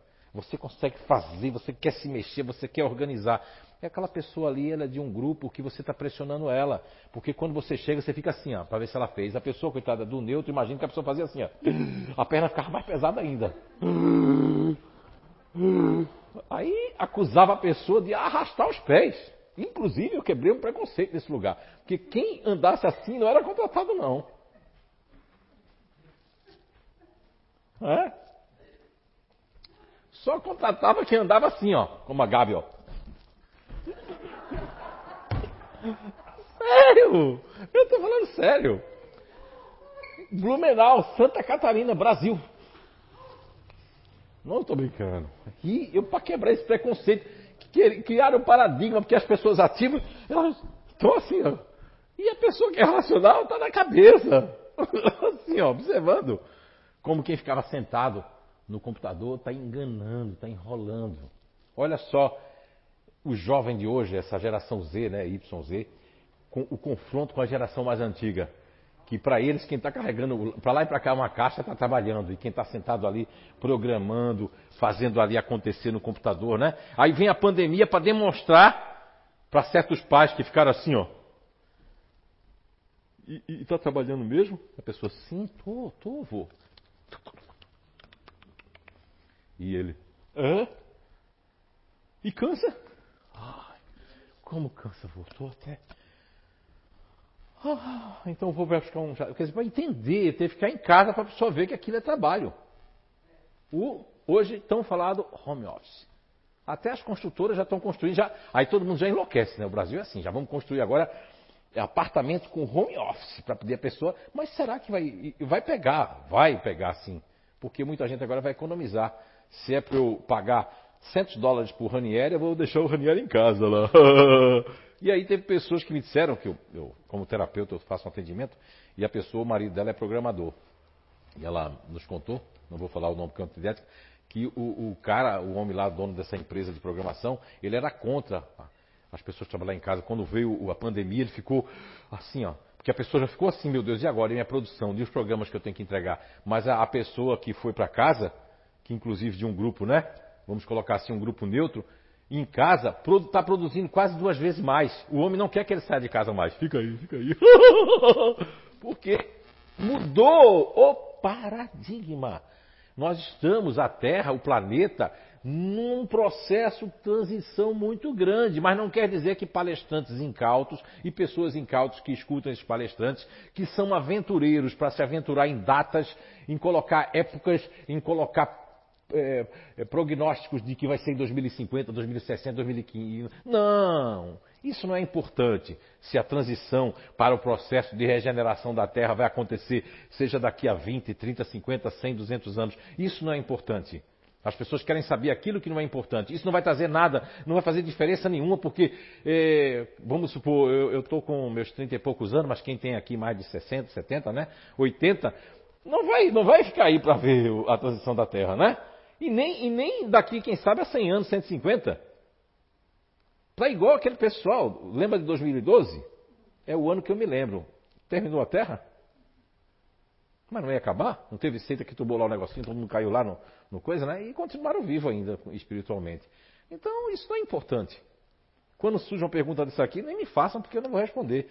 Importante você saber como é que eu vou me transformar, qual é o meu grupo natural, qual é a sede da minha alma, como é que eu faço a minha reforma interior, como é que eu progrido, como é que eu deixo esse homem velho que fica me catucando para eu, eu, avançar na minha mãe e no meu pai, porque eu tenho esse negócio com meu pai, com meu irmão, com minha mãe, como é essa questão da reencarnação, como é a questão do amor, como é a questão do perdão, isso tudo é importante. Isso é importante e é atual. E eventualmente, isso é o que nós mais devemos estar à procura, em busca de nos domarmos Está lá, Evangelho segundo o Espiritismo, título Os Bons Espíritas, reconhece o verdadeiro cristão ou espírita por empreender um esforço para domar as suas más tendências ou as suas más inclinações. Agora, o que você não pode é com a educação que você teve, com o processo educativo do lar, diante da, da ignorância ou da falta de conhecimento seja dos seus pais, do irmão mais velho e tudo, que aplicaram que aquilo ali é que era o certo a fazer. E você criou paradigmas. Não, não, não, não. Ai, meu Deus, eu, eu, eu, eu desejar o Marcelo, ai, eu gostar do Marcelo, não está certo. Ai, meu Deus, não, não, não, não. Disseram que isso ali era que eu estava fazendo adultério, colocaram isso. Aí eu fui buscar isso no livro dos Espíritos, ou no livro. Não, isso não tem nada a ver, não tem lugar nenhum isso aí. Isso aí foi que inventaram isso aí para você. Seu pai acredita nisso, sua mãe acredita nisso. Alguma parte da sociedade acredita nisso. Não, não, não. O que está lá no livro dos Espíritos, está lá no Evangelho segundo o Espiritismo, é, inclusive, é, é, na questão 900, 908, mas primeiro para falar da 908 eu vou ter que falar da questão 907 do Livro dos Espíritos. Na questão 907 do Livro dos Espíritos, Allan Kardec ele está tratando é, é, das paixões, mas não das, das paixões dos apaixonados. Esse nome que nós intitulamos como princípio elementar natural, ele é oriundo desse estudo, quando aqui eu estava na mesa mediúnica para dar um curso aqui sobre mediunidade, que foi inclusive no dia que eu conheci a Ana Weber. Estava ela com os cabelão, ela era rosada, opulenta, né? Não era assim magra, acabada como ela está. Mas tem cesta básica para você levar, viu? É que eu estou pegando o pé da Ana, porque a Ana emagreceu muito, perdeu 40 quilos, né? Não sei. O que está acontecendo com ela? Uh, aí, foi nesse dia, sabia, Ana? Agora estava me lembrando. E nesse dia que eu vim vendar um curso, que eu vinha substituir o André, alguém, eu estava esbaforido. É nessa lei do esforço. É exatamente naquele momento que a Letícia faz assim, vou não para academia, não, vou não, vou não. Vai, eu vou. É nessa coisa do esforço, às 5, geralmente é às 5h40 da manhã, né? 5h45 por aí. Nessa lei do esforço é que o bicho pega e que você recebe alguma coisa. E aí foi numa dessa que, para encurtar a história, a espiritualidade é, disse assim, então nós vamos, hoje vamos dar um presente a você. Aí eu achei que o presente era um, um dinheiro no envelope para procurar, né? A situação estava difícil na época, agora está de novo. Mas aí eu fiquei, né? Fiquei com um presente, né? Eu achei que estava escondido em algum lugar. Não, não, não, lê, abre o livro dos Espíritos. Eu já abri meio assim, ó. Estou inventando, não foi assim não. É, é como André Natos diz, meu grande amigo André Natos, né? Viu? Ele diz que eu invento coisa para as pessoas pensar mal de mim, né? Eu tenho esse hábito. Mas isso é um disfarce muito bom, porque isso a pessoa fica pensando mal e aí eu estou indo para frente, sabe? Isso é um disfarce. Então, eu estava na mesa mediúnica e aí eles disseram, vou dar um presente a você hoje. Faz muitos anos isso. Quando foi esse ano, você lembra? 2000 alguma coisinha, né? E pouquinho. É, 2000, 2010, é 2009, é isso mesmo, por aí. É. E aí eu estava lá mesmo mediúnica e eles disseram assim, vamos dar um presente a você. Até então eu trabalhava com todo esse estudo, né? das inteligências naturais humanas, sempre trabalhava com ela, mas não aqui dentro da casa espírita. Eu nunca tinha trazido esse conhecimento para juntar-se com o conhecimento maravilhoso dessa doutrina científica e principalmente do livro básico, do livro mestre que se chama O Livro dos Espíritos, né? O Livro dos Espíritos. E aí esse certidão presente, eu abri na questão, aí disse assim, abre na questão 907, abri. Quer ler 907? Ela está gostando, vamos ler. Porque eu me lembro dela, mas eu conto sempre ao sabor das minhas emoções. Ah, ele está ali? É, ele está lá, deixa ele lendo, leia, leia, leia. Deixa ele ler e você lê a 908. Lê a 907 e a resposta ela lê a 908. Vamos lá. Tem uma pergunta da internet aqui, a Solange Nascimento da Cunha. Ela disse: Meu filho de 11 anos está assistindo comigo. Eu ouvi do Zé falar sobre o autismo e quer saber mais sobre esse lado da explicação do autismo. Solange? Solange. Solange, boa tarde. Primeiramente, muito obrigado né, pela pergunta. Olha, eu não sei muito sobre o autismo a nível, é, é, porque existe hoje, está é, tá sendo reconhecido o autismo como uma síndrome, né? Esse nome eu não gosto muito. Não por causa de nada, por conta do meio psiquiátrico que eu realmente repugio, é, repugno esse nome síndrome, né? Onde se enquadram as coisas. Na, na, na, no direito, na advocacia, né? se tiver advogados aqui, o nome disso se dá jurisprudência, quando alguma coisa é né, levantado lá e tudo mais. Mas no caso do autismo, pelo que eu tenho uma neta que inclusive está enquadrada no, no, autismo, mas a minha netinha, ela além de ter um, um certo retardo, ela fica assim, ó, ó. Ela ficava, né? Você pode enfiar uma faca aqui, ela não se mexe. Ela está totalmente ausente. E o autismo de uma criança que apareceu há muitos anos na televisão, quando faz uns 17 anos, que a criança ia tomar banho toda hora, toda hora se jogava no chuveiro e voltava. Quer dizer, esse era o autismo que se tinha. A ausência completa da pessoa viver um mundo particular. E eu vi muitas pessoas do grupo natural de inteligência do distante, que é um grupo natural de inteligência que não quer se sociabilizar, que colocaram inclusive Bill Gates, Einstein, tem lá um pessoal da internet que coloca, você vai lá no São Google, né? Que responde tudo, e, vão, e, e alguém fez uma biografia de Bill Gates, inclusive de Albert Einstein, como autistas ou semi-autistas. Enquanto, enquanto, crianças distantes, que são crianças normais, mas não querem sociabilizar, não nasceram para ter empatia. Olha só, imagine se eles tiverem uma mãe emocional espírita que está dizendo: você tem que ter empatia, meu filho, minha filha. E eu vou contar um case aqui do distante para chegar lá, viu, mamãe Solange? Eu, há muitos anos atrás, não tinha trazido ainda na 907, 908 e o Livro dos Espíritos. Você vai ler as duas, que eu achei que ele queria ler a pergunta. Não, a pergunta é na internet. Está antenado, viu, o nosso Leandro Kuavski. Olha aí, já foi um repórter, hoje ele foi lá para buscar matéria. Então, veja bem, o que, que acontece? Há muitos anos atrás, um grande empresário de Guabiruba, de uma grande empresa que eu prestava serviço durante dois anos e meio, ele era uma pessoa que nunca assistiu nenhum curso, pagava curso para todos os funcionários, mas nesse ele assistiu e a pessoa do RH até disse, olha, senhor não se incomoda não, que ele vai se levantar, ele vai fumar, ele vai dizer coisa, depois ele não vai nem falar com o senhor. Eu digo, tá bom. Eu até entreguei o cheque para ela de volta. Ela disse, o senhor é louco? Eu digo, não, se ele se levantar, ele ficou três horas sentado, para resumir. E ele se apaixonou por essa ferramenta que eu trouxe para o Espiritismo, que fala dos grupos naturais de inteligência. E o que aconteceu? Ocorreu que, durante um tempo que ele já tinha feito o curso, que ele já sabia o grupo dele, já sabia o grupo das pessoas, ele chegou a inclusive, a, a, a tomar uma posição, graças ao conhecimento que ele tinha, a salvar uma menina que foi tida não só como antissocial, porque eu vou contar a história dessa menina muito rápido, eu conto nos meus cursos.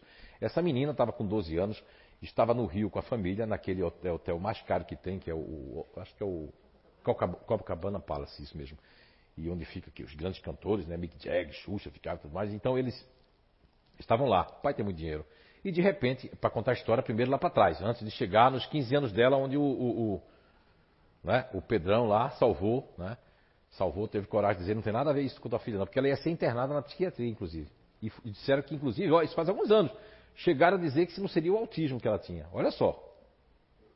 Olha só, por, ser, por ter nascido num grupo que eu nominei de distante, que é uma pessoa que emocionalmente não nasceu para ter emocional. É bem a 146, nasceu para viver só no mental mais profundo. Ok? Aí vejam bem. O que é que aconteceu? Para resumir a história.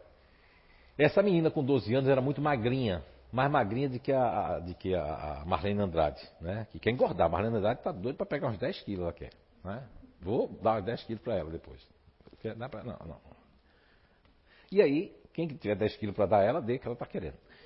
E aí, vamos, vamos Marlene Dari, magrinha. Você era magrinha quando era criança? Então, imagina ela, o ossinho aqui, e ela saiu do hotel, porque viu o preço da água. Foi, eu conheço, quem conhece Copacabana aqui sabe, que você sai da, da, da principal, vai ali para Nossa Senhora Copacabana para trás, você vai indo, indo, indo, as coisas vão ficando mais barato, né? E ela foi, foi, foi, foi, daqui a pouco ela vem com as duas sacolas que é para botar roupa suja no hotel, sabe aquela sacolinha, aqueles plásticos? Ela vinha com dois assim, mal podia assim, ó, o pessoal da recepção tudo olhando para ela, né? Um hotel daquele, ela com duas bolsas, a mãe dela, isso é louca, minha filha, vamos internar. A menina com 12 anos, porque como é que pode ter o dinheiro que eles tinham, ela querendo economizar numa garrafinha de água? Quem é que vai entender isso? E aí, nos 15 anos, foi quando eles queriam internar ela, quando o Pedro tava, tinha na festa, ela fugiu e foi para a casa da moça que trabalhava, filha da dona da moça que era empregada, não, que era secretária, e foi se esconder lá numa casinha de madeira. No, no, quando você vai para Porto, Porto Belo, você vai para Porto Belo, depois tem uma área ali de pescador, não tem aquela área ali, uma área afastada? E é exatamente que a menina foi se esconder lá, porque tinha que dançar uma valsa de deputante, não sei o que lá. A menina e quase que eles internam. Aí o Pedro interviu e disse: não, não, ela é de um grupo distante. Os pais vieram fazer curso comigo, foi feito em Brusque, foi feito lá em Guabiruba. E a menina hoje é oceanor... oceanografia, ela é, é, ela é uma técnica, trabalha, trabalha em, diz que é a coisa mais maravilhosa para ela. Eu me encontrei com o Fernando é, que é o filho do Pedro lá em Balneário Camboriú, esse tempo, ele disse assim, meu, ela está tão feliz, o negócio dela agora é trabalhar só home office, que para quem é racional para dentro, o home office é um orgasmo, é uma coisa maravilhosa. Lógico que o futurista racional pode cansar se tiver o ambiente, que vai ficar cansado, mas, meu, para outros ali que são o neutro racional mesmo, e distante, home office, meu Deus, para ele, se ele já trabalhou muito tempo na empresa, aí é uma maravilha. Agora, se não tiver bem o neutro racional, aí é outra coisa. Aí é, Posso estar ruim tanto no home office, qualquer um de nós, né? O distante. Então, mamãe Solange, o autismo, a minha neta, que é autista, ela é do grupo natural de inteligência diferente, que nós temos hoje aqui a Bruna, a Bruna, né? Bruna Luiza. Temos também, ah, quem mais aqui? Tem mais algum diferente aqui? Não, hoje não tem a Bia, né? Ninguém. Tem a Bruna Luiza aqui. E a minha netinha, ela é do contra já. A gente diz vai para a direita, ela vai para a esquerda, né? Assim, contra no sentido assim, ela não faz o que os outros querem que faça. E, mas ela é emocional, mas é brava, tudo, e é diferente. É do grupo diferente. Então a primeira coisa, o, autismo, ele tem um grupo natural de inteligência ali. Porque na síndrome de Down também tem. A Maria, todo mundo conhece a Maria, filha da Kátia Natz aqui, né? Uma das fundadoras aqui do, do, do. É, a Maria é uma fazedora. Foi muito bom a Kátia, as professoras da Kátia, né? É, é, falar ali com a nossa, o microfone para ela. Ela tem microfone próprio dela? Vamos falar com a Tuane. A Tuane é professora, conhece esse caso. É, a Tuane, você que você conhece a Maria, conhece é, é, esse lado ali, você agora reconhece que o síndrome de Down, a, a, a Tuane é professora de educação física, né? Sim. Você trabalha nessa área de crianças especiais, né? Uhum. Com autismo, tudo. Você já percebeu que, que para nós ajudarmos a mamãe Solange, que por trás do autismo existe um grupo natural de inteligência? Você reconhece que a Maria faz parte do grupo fazedor? Você tem algum exemplo para dar para fechar esse conceito ali, não fechar o conceito, mas abrir o conceito de que a mesma pessoa com síndrome de Down ou com autismo, ela tem uma personalidade ali, ela tem no seu espírito uma personalidade, uma identidade dessa atual reencarnação? Não, com certeza tem. Por alguns autistas, tanto mais severos, alguns são mais parados, outros são mais ativos. E com certeza tem algo a ver com a, a base deles, ou é Sim. é ativo, ou é racional. No caso da Maria, você teve a oportunidade de observar ela um pouco? Sim, ela é bastante incisiva, né, nas coisas que ela quer, ela faz, ela tem que começar e terminar. Inclusive uma professora que teve o contato com a ferramenta também, ela comentou que vamos terminar isso aqui, Maria. Aí ela terminou. Isso é mental, né? Sim. A palavra terminar para fazer dor pode ser com síndrome de Down, pode ser aquilo ali parece que é mental. Eu tenho que terminar porque aquilo faz parte da minha programação desta nova personalidade. Muito obrigado, Tuane. Então, mamãe Solange, agora vamos chegar no ponto. Então, o autismo, o, o, o que eu fico confortável em falar para você, mamãe Solange, eu tenho uma neta autista, então eu tenho um pouco também de, de, de moral. Pedi para a Tuane, que é professora nessa área, que inclusive é educadora nessa área, que trabalha com crianças especiais. Ela não mais muito mais do que eu tem mais propriedade para falar do dia a dia, né, do, da observação que ela é uma pessoa que é do neutro racional, que é observadora, que percebe certas coisas que inclusive até os outros professores que não são desse grupo também não vão perceber, porque todos nós temos percepções, sejamos, sejamos pais, sejamos mães, sejamos temos uma percepção diferente de um pai ou de uma mãe que é de um grupo diferente, um grupo que não é o mesmo, sobre seus filhos, sobre os aspectos da vida, né? Na percepção. Agora, dito isso, a, minha neta, por exemplo, a, a Beatriz, né? Ela, ela, ela é de um grupo emocional, ela é totalmente emocional, ela é totalmente. Dá para ver que ali é o homem velho ali vivendo, porque na idade, se nós passarmos muito tempo no mundo espiritual, como diz o doutor Hernani Guimarães Andrade, na intermissão, que ele chamava, e tanto ele como o grande cientista Ian Stevenson, que nunca foi espírita, mas estudou os casos de reencarnação, como também o doutor Remenda Nath Banerjee, e, e, e, como o doutor Jim Tuck, que ainda está vivo, encarnado lá no, na Virgínia, né, no estado de Virgínia, na Universidade de Virgínia, nos Estados Unidos. Esses todos, que são espíritas ou não espíritas, chegaram à conclusão, pelos estudos, pelas pesquisas, que uma criança, hoje, na idade locutória, como eles dizem, que vai aquela idade, que agora essa idade locutória, para os pesquisadores mais antigos, era uma. Para nós outros, as crianças com um ano já estão falando quase. Então entendam que a idade locutória, para os pesquisadores que pesquisaram até 20 anos atrás, vamos colocar aqui, atrás, né?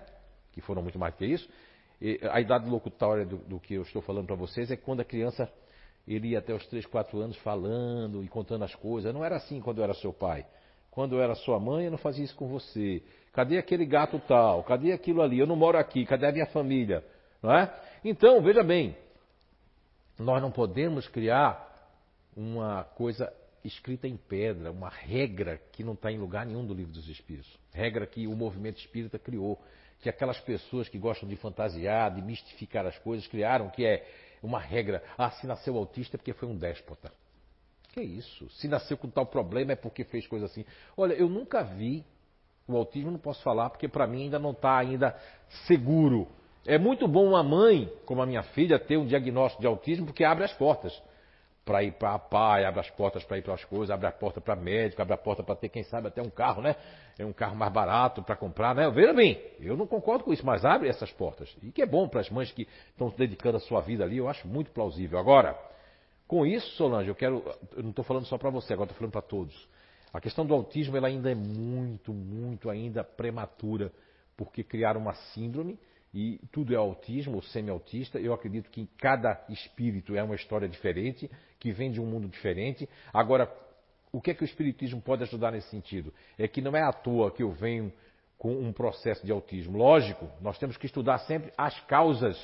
Foi assim que aprendi com a ciência espírita. E com, inclusive, de ser ateu, foi o que mais me deixou como uma pessoa cética, né? o cepticismo, e que faz com que a gente pesquise para ter certeza das coisas. O que eu percebo é que existe é, muita, é, muita fantasia em cima de tudo isso, porque veja bem, tem muitos espíritas que dizem aí, palestrantes inclusive, que a criança que tem autismo é porque foi déspota. Não, eu quero saber o seguinte, vamos perguntar, pegar uma mãe e um pai de autistas. Aí eu vou perguntar, você fumava na gravidez? Você fumava maconha? Você bebia? Você cheirou cocaína? Você era uma pessoa é, que queria abortar? Você, você é, levou pancada na barriga? Você é, é, é, você não estava nem aí, ia para discoteca, ia para isso, ia para aquilo. Tem que perguntar tudo isso. Aí se a pessoa disser, não, não fiz nada disso, eu não fumo, não bebo, não jogo, eu rezo, meu marido também, e meu filho nasceu autista, aí sim, é uma questão do espírito. Você não tem culpa nem seu marido. Ninguém tem culpa, o espírito ele tinha que passar por aquilo. Não é? Isso sim. Aí a gente tem que estudar isso. Agora, a questão do autismo, para fechar, ela é, muito, ela é muito expansiva e não existe uma resposta conclusiva, porque nem a ciência ainda concluiu isso. São vários aspectos. Eles costumam dizer que são vários níveis de autismo. Ó, níveis, chegou ao ponto de níveis. Tem o nível 1, nível A, nível B, nível C, nível D.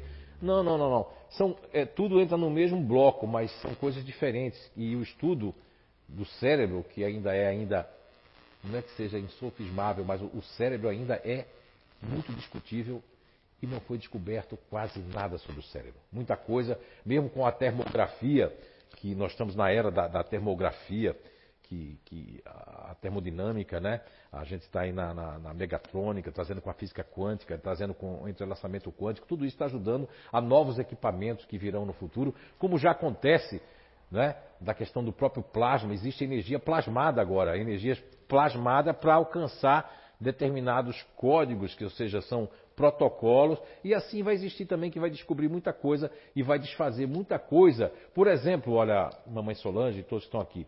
A, a, a ciência da medicina, por exemplo, ela vai e volta, né? Antes o ovo era o vilão, maligno, o ovo. Não coma ovo, não coma ovo, seu colesterol, por favor. Não, não, não, não, não. Agora o ovo, eu como cinco ovos por dia. Para poder ter capacidade cerebral. Existe também, mamãe Solange, que hoje, é um estudo que eu estou fazendo ali, não da radiônica, mas outros estudos da ressonância, que pode, pode, dizem que alguns autistas melhoraram muito tirando os parasitas, ou seja, trabalhando com frequência e, e ajudando a, a, a, Não é que os autistas tenham mais parasitas, mas pode adquirir pela questão do sistema nervoso, a questão da oxigenação do cérebro. Tudo isso ainda vai. A ciência vai avançar muito em tudo isso e com certeza vai chegar a, a, respostas que hoje eu não tenho, porque eu sou um leigo no assunto, mas como estudante, como pesquisador, eu percebo que existe um espírito que isso é, em, é? isso aí é irrevogável, e existe ali um espírito que pode estar devendo, ou os pais podem também ter uma culpa nisso também. Então, aqui é bom que a gente não se sinta culpado de nada, tudo acontece porque tem que acontecer. A Marlene aqui quer fazer uma pergunta.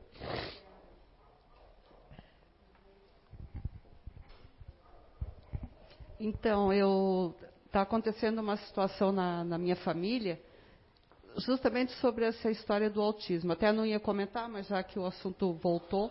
Sim. Ele, o Benício, ele tem dois anos e uns quatro meses. Ele não fala. Não fala nada. Nada, nada, nada. E uma creche que ele tá, estava frequentando, eles estavam é, já diagnosticando ele como um autista e observando ele, enfim, já meio com o diagnóstico de autista. Uma coisa absurda e louca, né? Porque ele, eu não consigo identificar, mas sei que ele é um ativo, isso aí não tem dúvida. Agora que grupo pertence, eu não, não tenho, não consigo. Mas, enfim, o que eu sugeri para minha sobrinha, que é uma também, sei lá, não tem muita inteligência para buscar soluções verdadeiras, né? Acredita em tudo, enfim. E o que eu disse para ela que isso é uma loucura, né, diante do diagnóstico que, que eu tiraria ele dessa creche, que eles não têm capacidade nenhuma para colocar uma decisão dessa na, na, mão de uma família, enfim. Ó, é, Marlene, vou responder você. Tem aqui a, a Jaci. Marlene, é o seguinte: infelizmente a sociedade que nós vivemos, vivemos e os laboratórios de uma forma geral, que é o interesse pessoal, né? Está lá na questão 895 de O Livro dos Espíritos, quando Allan Kardec pergunta qual é um dos maiores vícios, né, males, e é na questão 895 que ele aponta que é, é, é, o maior problema hoje, o maior escolha na nossa vida, e eu acredito que a 895 está muito certo, é o interesse pessoal. É você se afastar do teu espírito, de uma casa espírita, se afastar de uma coisa porque eu não tenho uma solução. Será que eu quero essa solução? Será que não é uma fuga eu estar tá trabalhando em home office, ou estar tá trabalhando longe, ou trabalhar longe da minha família, ou do meu cônjuge? Será que isso não é uma, uma fuga que eu quero para ter um pouco de paz? Mas o que eu estou fazendo com essa paz? O que, eu estou fazendo com esse afastamento? O que, eu estou fazendo em contribuir? O que, que eu estou fazendo para mim, não é? Então, e assim, Marlene, eu, eu, quando você fala sobre isso, sobre diagnóstico de escola, eu fico muito triste porque eu, há um tempo atrás, eu lancei dois livros que não tem nada a ver com o CIU nem com o Inato. É um livro que a espiritualidade eu estava na Inglaterra e até onde eu, eu, eu, percebo é de utilidade pública que se chama Você a Cura 1 e Você a Cura 2, tem em inglês, tem em espanhol esses livros. E hoje no Brasil é, tem associações de TDAH, para você ver como chegou. E daqui a pouco vai ter associação de autismo. Como tem, a depressão caiu numa coisa de tudo é depressão, tudo é depressão, qualquer baixa autoestima que alguma pessoa tenha é depressão, infelizmente, vão fazer isso. O Ocidente faz isso, né? Não é a medicina chinesa, nem a japonesa, nem os europeus. É os ocidentes que eu falo, é daqui. As pessoas daqui do Brasil que estamos no quintal dos Estados Unidos. Infelizmente, tudo vai virar depressão, vai virar. Uma... Todo grupo tem uma baixa autoestima. Até a Jaci, que é do grupo otimista, vai ter uma baixa autoestima em algum momento. Então, realmente é uma pena. Existem associações de TDAH. Eu sei de uma história de espíritas, professores, que foram denunciar a mãe e o pai no conselho tutelar porque não quiseram dar ritalina aos filhos. Vejam bem, Eu trouxe no Você é Cura 2 é, cientistas renomados do mundo, cientistas renomados que comprovam, bioquímicos inclusive, que a ritalina é pior 60 vezes que a cocaína. Ou seja, mas esses incautos, esses, é, é, é, essas pessoas pragmáticas que são do paradigma, porque veste branco, porque o médico está dizendo quem é você para dizer. Eu, eu, eu não tenho esse negócio de polaridade, nem lado nenhum, porque infelizmente ninguém me representa. O que me representa é o Espiritismo, a doutrina, o, o, a ciência espírita, nem o movimento espírita não me representa e ninguém representa ninguém. Quem representa é o seu nível de consciência, seu nível de entendimento, seu nível de amor, de perdão e o seu nível do grau espiritual ou mais ou menos longe da pureza do espírito. Isso é que vai determinar uma pessoa, é o que vai me representar, é isso, é o amor. O que me representa é o amor por qualquer pessoa. Não importa o partido dela, não importa o time de futebol, para mim é um ser humano que está aqui na Terra e a gente está aqui na Terra é para realmente se ajudar. Esse tipo de empatia que eu acredito. O resto eu não vou ter. Eu nunca vou ter empatia que tem o Marcelo Rosenbrock, que tem a Clarice, não é? Que tem as pessoas que são emocionais aqui, porque eu não nasci com essa empatia. Eu não consigo estar o tempo todo. Assim como a Natália não vai ter essa empatia, vai ter hora que ela vai virar os olhinhos ali, não é? Assim como a, a Tuane que está ali também, e o, qualquer pessoa, a Letícia, qualquer pessoa, os ativos aqui também, ela como racional para fora vai ter também isso. Então não pode é, é, botar todo mundo no mesmo, no mesmo critério. É autista? É autista? Não é autista? Isso é, é discutível, entende? Agora, não, não, não diga isso para uma mãe que acredita na tal da ciência, né? Porque, por exemplo, a ciência da psiquiatria, eu sou um dos voluntários a mostrar que não é os médicos psiquiatras, mas a psiquiatria não, não, não tem um papel mais dentro da medicina. Eu não vejo isso. E quem diz isso é uma doutora do Canadá que criou uma cadeira dentro da, da Universidade de Toronto chamada Antipsiquiatria. E minha filha entrevistou ela quando teve lá, está no Você é Cura 2. É uma, uma, uma pessoa que criou uma cadeira. Imagina, eu, criando, eu, criei uma, eu criei uma cadeira. Quer criar uma cadeira é o quê? Criei uma matéria dentro da universidade chamada antipsiquiatria, porque isso, o mundo quase todo está percebendo isso. Porque eu não posso sentar na frente da Jaci, ela passou oito minutos comigo, eu já estou escrevendo aqui uma receita para ela tomar um negócio, como se essa porcaria que ela vai tomar, esse veneno, vai conversar com o espírito dela e vai dizer, o veneno que você tomou, né? Sintético. Que vai na sua vai desde, vai em toda a sua corrente neuronial. Ele vai fazer quimicamente, ele vai entrar na sua corrente sanguínea, vai entrar na sua mitocôndria, vai entrar em tudo. E eu não acredito que esse, essa drogazinha que ela vai tomar vai conversar assim, ei Jaci, qual é o teu problema? É orgulho? É perdão? Você não vai. O que vai acontecer com essa droguinha é deixar Jaci assim, ó. Oi, Marcelo. Aí você pergunta, tá melhor, Jaci? Tô, Marcelo, tô mais calmo. Muito sonolenta mas estou mais calma. Isso é um estado natural? Pode perguntar. Pois é, eu não ia tocar no assunto, né? Mas como foi muito forte, tá? O que a Marlene falou ali, eu ia ficar quieta na minha. Ah, poucas pessoas sabem, né? Eu tenho filho surdo. E o meu filho, quando tinha dois anos, ele fazia exatamente como a sua neta faz. Direto. Então, como ela falou, que eles estão querendo diagnosticar a criança como autista, a criança surda, ela, os médicos também, muitos dão o diagnóstico errado como autista. E não tem nada a ver com autismo. O meu filho, eles quiseram diagnosticar como autista. Eu conheci seu filho, né? Sim. Quem foi que fez o diagnóstico do grupo dele, que você levou lá no Inato? O Zé. Super inteligente. Conversei com ele, como ele ela, com Libras. em pingo d'água. Cara inteligente, um menino inteligente, mas nasceu com um processo de que nessa encarnação ele não vai ouvir. E ele fala, ele fala bastante coisas, tá? Só que ele é completamente surdo, ele tem perda profunda. E eu estou falando isso para ti, Marlene. Eu, assim, eu, já, eu tenho pós tá, em neuropsicopedagogia e eu conheço bastante sobre autismo. Então, não custa a, faz, a tentar fazer um diagnóstico para ver se não é problema é. de surdez. Isso, isso é verdade. Entende? Tirar todas as dúvidas. Isso é verdade. Porque o autismo, concordo, ele concordo. só pode ser fechado, o diagnóstico completo, quando a criança tem 5 anos de idade. É, antes, antes disso, disso, é. Cara, antes é, disso é só é atirar. Tá? Era só isso, tá? Muito, muito obrigado. Uma salva de palmas para a Jaci aí, ó. Muito bom. Ainda bem que ela falou, né? Já pensou se ela fica calada? Mamãe Solange, foi bom também escutar isso, porque assim, ó, é, é, há muitas coisas, né? Eu, eu tive o, o, o, a honra, né? De. Não tive a honra de ter uma turma ainda de síndrome de Down completa, né? Mas com professora de Libras, né? Com as pessoas surdas, eu tive uma turma numa empresa que eu achei muito bonito do, do empresário, me emociona isso, porque ele, ele fez questão de que aquela turma todinha que ele contratava, ele inclusive é um exemplo. A empresa dele, não vou dizer, até pela questão que não mas é um exemplo, ele sempre dá, quando a gente faz o, o Foreblu, ele que dá aqueles ingressinhos, né? É fantástico lá. Um abraço ali pro nosso amigo ali, ele, o Celso. E duas turmas eu fiz. E eles ficaram, meu, todos eles tinham um grupo de inteligência. Todos eles se, se encontraram, tinha futurista racional, tinha neutro, tinha disponível, tinha. Isso foi muito legal, porque trouxe para mim, eu fiz uma de cegos também na Cevale, né, muitos anos atrás, que estava em construção, inclusive ainda naquela época que eu fiz ali no iníciozinho lá da Ponta da Velha ali.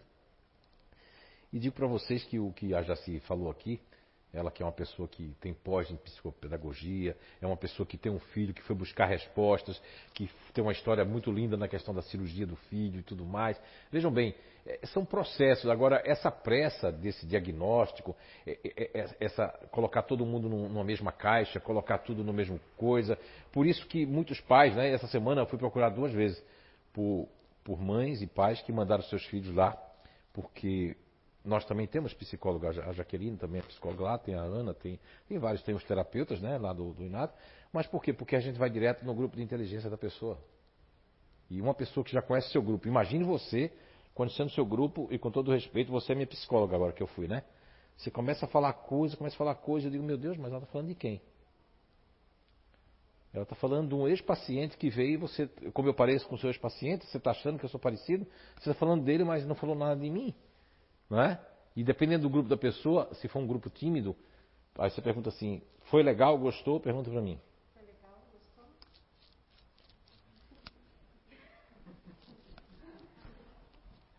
Vai direto. Não, volta lá. Por quê? Depois que você adquire um conhecimento, essa mamãe aqui é uma guerreira. Ela não se deu satisfeita, mesmo sabendo que meu filho é inteligente, ela queria porque queria, queria saber qual é o grupo do meu filho. Foi isso mesmo? Porque com isso, foi um trabalho que a gente começou em dezembro com as crianças, né? Porque tem pais que já quer, já tem um filho com 7, 8 anos, já quer saber o grupo do meu filho, eu quero saber como lidar com ele. Agora não adianta se eu tenho uma filha com 15, 20, 30, mas eu só quero que seja do meu jeito, my way. Pô, então não adiantou. Lógico, se você nunca foi no Inato aí, você tem que ser perdoado. Porque a é, com todo respeito aqui, a gente faz tudo, traz isso gratuitamente, mas não é a mesma coisa você chegar lá e falar direto. Lá a gente fala já, não é isso? Você mesmo sentiu isso na pele, não foi? Hein? Não foi não, Eunice Sarmento? Ela já fez não sei quantas identidades, mas não é a mesma coisa, porque lá a gente vai direto na propriedade, né? E aí é diferente. Viu? Muito bem. Ok. Uh, o que, é que eu estava falando da 907, 908? Deixa eu voltar o raciocínio. Peraí. Me ajuda, me ajuda, me ajuda. Ok. Já voltou o raciocínio. Quando quis falar da 907, 908, eu quis lembrar que Allan Kardec perguntou, inclusive, é, quando é que a gente faz a mal, a gente está falando da personalidade mal, a gente faz mal a gente e faz mal a outro, né? E aí, como o, o, a 907, 908 e a questão 191A, 191 e 191A e a Gênese, né, espírita, no capítulo Bem ou Mal, no item 18, também fala sobre as paixões que eu rebatizei. Não estou fazendo nenhuma mudança dentro do Espiritismo. Eu rebatizei para o meu trabalho. Dentro da doutrina espírita, que quer dizer a mesma coisa. Porque paixões, dentro do, da língua portuguesa, do Ocidente, vai ter muitas coisas. Paixões desapaixonados, paixão como vício, né? Não é isso? Mas, inclusive, o Enneagrama, que é uma ferramenta que tinha para crescer, ela trata a paixão como um vício, como uma coisa que tem que ser extirpada, tem que ser arrasada. Não, não, não é. Papai do céu, a espiritualidade não ia fazer uma coisa ruim para nós. Vamos ler a questão 907 primeiro. Visto que os princípios das paixões está na natureza, perdão, visto que o princípio das paixões está na natureza, ele é mal em si mesmo? Não. A paixão está no excesso acrescentado à vontade, porque o princípio foi dado ao homem para o bem, e as paixões podem levá-lo a grandes coisas, sendo o abuso que dela se faz que causa o mal. Olha só, o que me chama a atenção nessa pergunta na época, é, quando eu estudei, é que eu percebi que Allan Kardec, ele já, ele já afirma, ele faz uma pergunta afirmando. Ele já, no, no começo da, da, questão, ele já faz assim, já que, a, que o princípio da paixão é, é, não, não é mal em si mesmo, né? Olha só, quer dizer que o princípio da paixão, por isso que eu coloquei princípio, e quem colocou a palavra elementar foi até uma sugestão do, espírito, do Dr. Hernando Guimarães Andrade, né? que é verdade, que foi ele que me sugeriu, sugestionou, e, e, e natural foi eu que coloquei. Porque, eu, como eu vi que é na natureza dali, essas duas palavras, natural e princípio, vieram da questão 907, o PEN. E o elementar, quem disse, foi o doutor Hernando para mim, que sugeriu na época. Então, aí depois desses estudos todos, então, qual é a resposta da 907? De novo, para Não, a paixão está no excesso acrescentado à vontade, porque o princípio foi dado ao homem para o bem, e as paixões podem levá-lo a grandes coisas, sendo o abuso que dela se faz que causa o mal.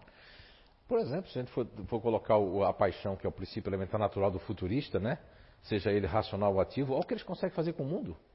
Olha como eles conseguem fazer coisas, empreender, construir, é, idealizar e fazer. E outros grupos também, né, que conseguem fazer outras coisas. Então, quer dizer, pode levar a gente a fazer grandes coisas. Aí a 908 é onde é que o bicho pega, meu bem. Como definir o limite em que as paixões deixam de ser boas ou más? As paixões são como um cavalo, que é útil quando está dominado, e que é perigoso quando é ele que domina. Reconhecei, pois, que uma paixão se torna perniciosa a partir do momento em que não podeis governá-la e que ela tem por resultado um prejuízo qualquer para vós ou para outrem. Exatamente, porque assim, quando você começa a fazer julgamentos, interpretações, o seu grupo natural de inteligência começa a navegar na maionese, começa a, a, a achar que é isso, achar que é aquilo, eu agora estou tendo a intuição disso, agora aquilo tudo é requisitos, né? De algo que eu coloquei como uma ideia. Isso vai ser fantasmas dentro da minha cabeça. Vai criar coisas que não existem e que se o homem velho ainda está ali dentro, aquilo pode entrar em consonância e ressonar aquelas, aquelas ideias, aquelas preocupações fora de hora, aquilo que realmente nem vai acontecer, não está acontecendo, mas você está trazendo aquilo. Então é, é muito complexo ser, né? Muito bem. Então eu gosto muito desse exemplo. Você leu a resposta 908, né? Do cavalo aí, né?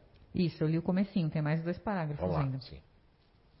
As paixões são alavancas que decuplicam as forças do homem e o ajudam na realização dos objetivos da providência. Mas, se, em lugar de dirigi-las, o homem se deixa dirigir por elas, cai nos excessos, e a própria força que em, sua, em que em suas mãos poderia fazer o bem recai sobre ele e o esmaga. Todas as paixões têm seu princípio num sentimento ou necessidade natural. O princípio das paixões, portanto, não é um mal, visto que repousa sobre uma das condições providenciais da nossa existência. A paixão, propriamente dita, é o exagero de uma necessidade ou de um sentimento. Ela está no excesso e não na causa, e esse excesso se torna um mal quando tem por consequência um mal qualquer. Toda paixão que aproxima o homem da natureza animal distancia-o da natureza espiritual. Todo sentimento que eleva o homem acima da natureza animal anuncia a predominância do espírito sobre a matéria e o aproxima da perfeição. Isso é verdade, porque assim o excesso ele não é a causa. O excesso é vários exemplos. Podemos dar exemplos corriqueiros de casa. Eu, vamos supor que eu estou vivendo com a Ana, né? Chega de viver com você, Marcelo. Vou viver um pouco aqui agora. Estou vivendo com a Ana e aí a gente fez o, o, curso do Identidade Eterna, ou nem foi para o Inato, ou foi para o Inato. Ela sabe o meu grupo, eu sei o dela, eu sei que ela é ativa, não é? Ela sabe que eu sou racional e tal. E aí tá. E aí ela é muito preocupada, eu não estou nem aí. Ela vem dizer assim, olha, a gente tem que pagar essa conta até segunda-feira. Ela vem dizer para mim, preocupada, o que, é que a gente faz? E eu digo, ah, não quero nem saber disso agora, eu vou dormir, né? Vamos, né? Vamos, vamos assistir um filme, né? Vamos no zoológico, vamos por e tal. E aí ela diz, meu Deus, que louco. Aí, aí, começa, aí eu começo a colocar, tá vendo? Aí, ó, até aí tudo bem. O excesso é isso aqui, ó. Que muitos casais, pais, filhos, quando conhecem a, a descoberta aqui, a ferramenta, não importa onde, começa a usar a seu favor, seja irmão ou irmã que vive em casa, é. Tá vendo como tu é? Tá vendo como tu é, continuadora? Tá vendo como tu é? Preocupada? Ainda bota o meu nome no jogo ainda. Tá vendo que o Zé, o Zé falou? Eu ainda entro no meio da conversa e minha orelha fica coçando. Aí coça um lado, coça outro. Isso não existe, né? Essa é brincadeira. Mas eu estou querendo dizer que o excesso é isso. E o outro excesso é o apego ao materialismo. Porque há os ativos são os ativos. Quem tem um ativo em primeiro ou segundo plano pode ver. Não é uma lei, não está escrito em pedra, mas é muito, é, é uma comprovação que eu tenho esses anos todos. Quem tem um ativo em primeiro ou segundo plano tem um apego material para ter uma casa, ter não sei o que lá, não pode acabar o dinheiro, aí tu desencarna de repente e fica no mundo espiritual assim, ó. Eu não sei, eu não sei o que, preocupada, e o pessoal quer te avisar que tu já desencarnou, mas está tão preocupado com aquilo que tu vai passar dois ou três anos ali. E daqui a pouco, quando tu vai ser resgatado assim, tá, mas cadê? E, e o negócio, como é que ficou a casa? Não, ficaram. Como tem um, um, uma história aí do cara que ele, ele, ele, não vivia, não vivia, não viajava, não curtia a família, de repente ele desencarnou, aí quando ele voltou para a Terra, tinha lá, porque lá nessa história lá do Nordeste, e chama a pessoa que o outro marido Urso, né? Eu nunca vi, ele chamou Urso. Amante é mais bonito, né? Mas não era amante da mulher, não era nada. Era, não era o Urso também, era o cara que que, que nem conhecia a mulher dele antes, mas como ele, ele, ele, ele, desencarnou, e aí ele deixou bastante dinheiro, quem usufruiu foi o cara. E, inclusive, como eles não tinham não tinha filho, o enteado, né, no caso, né, a filha de outro cara foi que vai herdar tudo. Como aconteceu na nossa rua aqui, né, dona Eunice, não é isso? Não sei quantos bens, não curtiu a vida, preocupado com aquilo ali, desencarnou, e agora a inimiga, que é uma filha de criação do pai, é que, que herdou tudo, está com tudo. Hoje tem aí uma, uma, uma, ferramenta fantástica que foi criada contra os futuristas, logo, né? Porque pedir isso agora para os futuristas que estão aí na internet ou que estão aqui sentados, para você ficar presente o tempo todo, é desconstruir, destituir, destituir né? e destruir uma coisa que foi feita né? pela natureza, Papai do Céu, que é você ser um futurista e não ficar presente o tempo todo. Está presente agora, Leandro? Hein? Quase sim, quase sim. Porque ele estava com o olho assim para mim, mas eu senti que ele foi longe voltou. Quer dizer, isso é normal. Agora, uma ferramenta, viu, João? Você está aqui? Não sei se o Raniel está também, mas tudo bem. O que, que acontece? É uma ferramenta que ganhou é, fruto nos Estados Unidos, né? Por uns é um, neuro, um neurocientista e mais uma pessoa que trabalha, que é um grande espanhol, ele dá palestra na Espanha, ele é um gástrico, mas é enveredor, está cheio de livros, que se chama é Mindfulness. O Mindfulness é baseado que no, um pouco do budismo, na, na questão de você ficar ali, você, você ficar presente o tempo todo, viver só o agora. Olha, só quem consegue viver o agora é a Jaci, eu consigo viver o agora, não é? Mas quando Jesus disse na parábola, e que tem aí dentro do Evangelho do Espiritismo, que é para nós vivermos o dia de hoje, não é, não é questão que o futurista não consiga fazer isso. Ele não consegue fazer o mindfulness, que é destruir ele. Agora, pensar no dia de hoje, é, é, é eu, eu, eu, minha interpretação, minha leitura, né, é mais ou menos essa aqui. Viver o dia de hoje é estar com você e aproveitar que a gente está conversando. Não é estar com você dizer, aham, aham, aham, aham, aham, mas eu estou doido para sair. Não, porque de repente pode acontecer alguma coisa comigo. Ou acontecer alguma coisa com você. É, é, já que eu estou ali, eu vou viver aquilo ali. Se eu não estou ali, eu não vou viver aquilo ali. É mais ou menos por aí. Então, essa questão do excesso que acrescentou a vontade é, é o excesso do, do, do, do da personalidade atual, do ego atual, que ele transborda. É o meu copo está transbordando ou de orgulho, ou de egoísmo, ou de egocentrismo, ou de preocupação. O meu, dependendo do meu princípio elementar natural, quando você conhece, quando você sabe as suas bases, em qual campo eu estou reencarnado, baseado na questão 146 do Livro dos Espíritos, eu começo a agir em vez de reagir. Porque quando eu ajo, comigo, perante o que está acontecendo comigo, quando eu descubro por que, eu vou buscar a causa, eu estou agindo. Agora, quando eu respondo, eu fico mal, eu culpo o outro, eu arrumo culpados para tudo que eu estou fazendo, eu estou reagindo.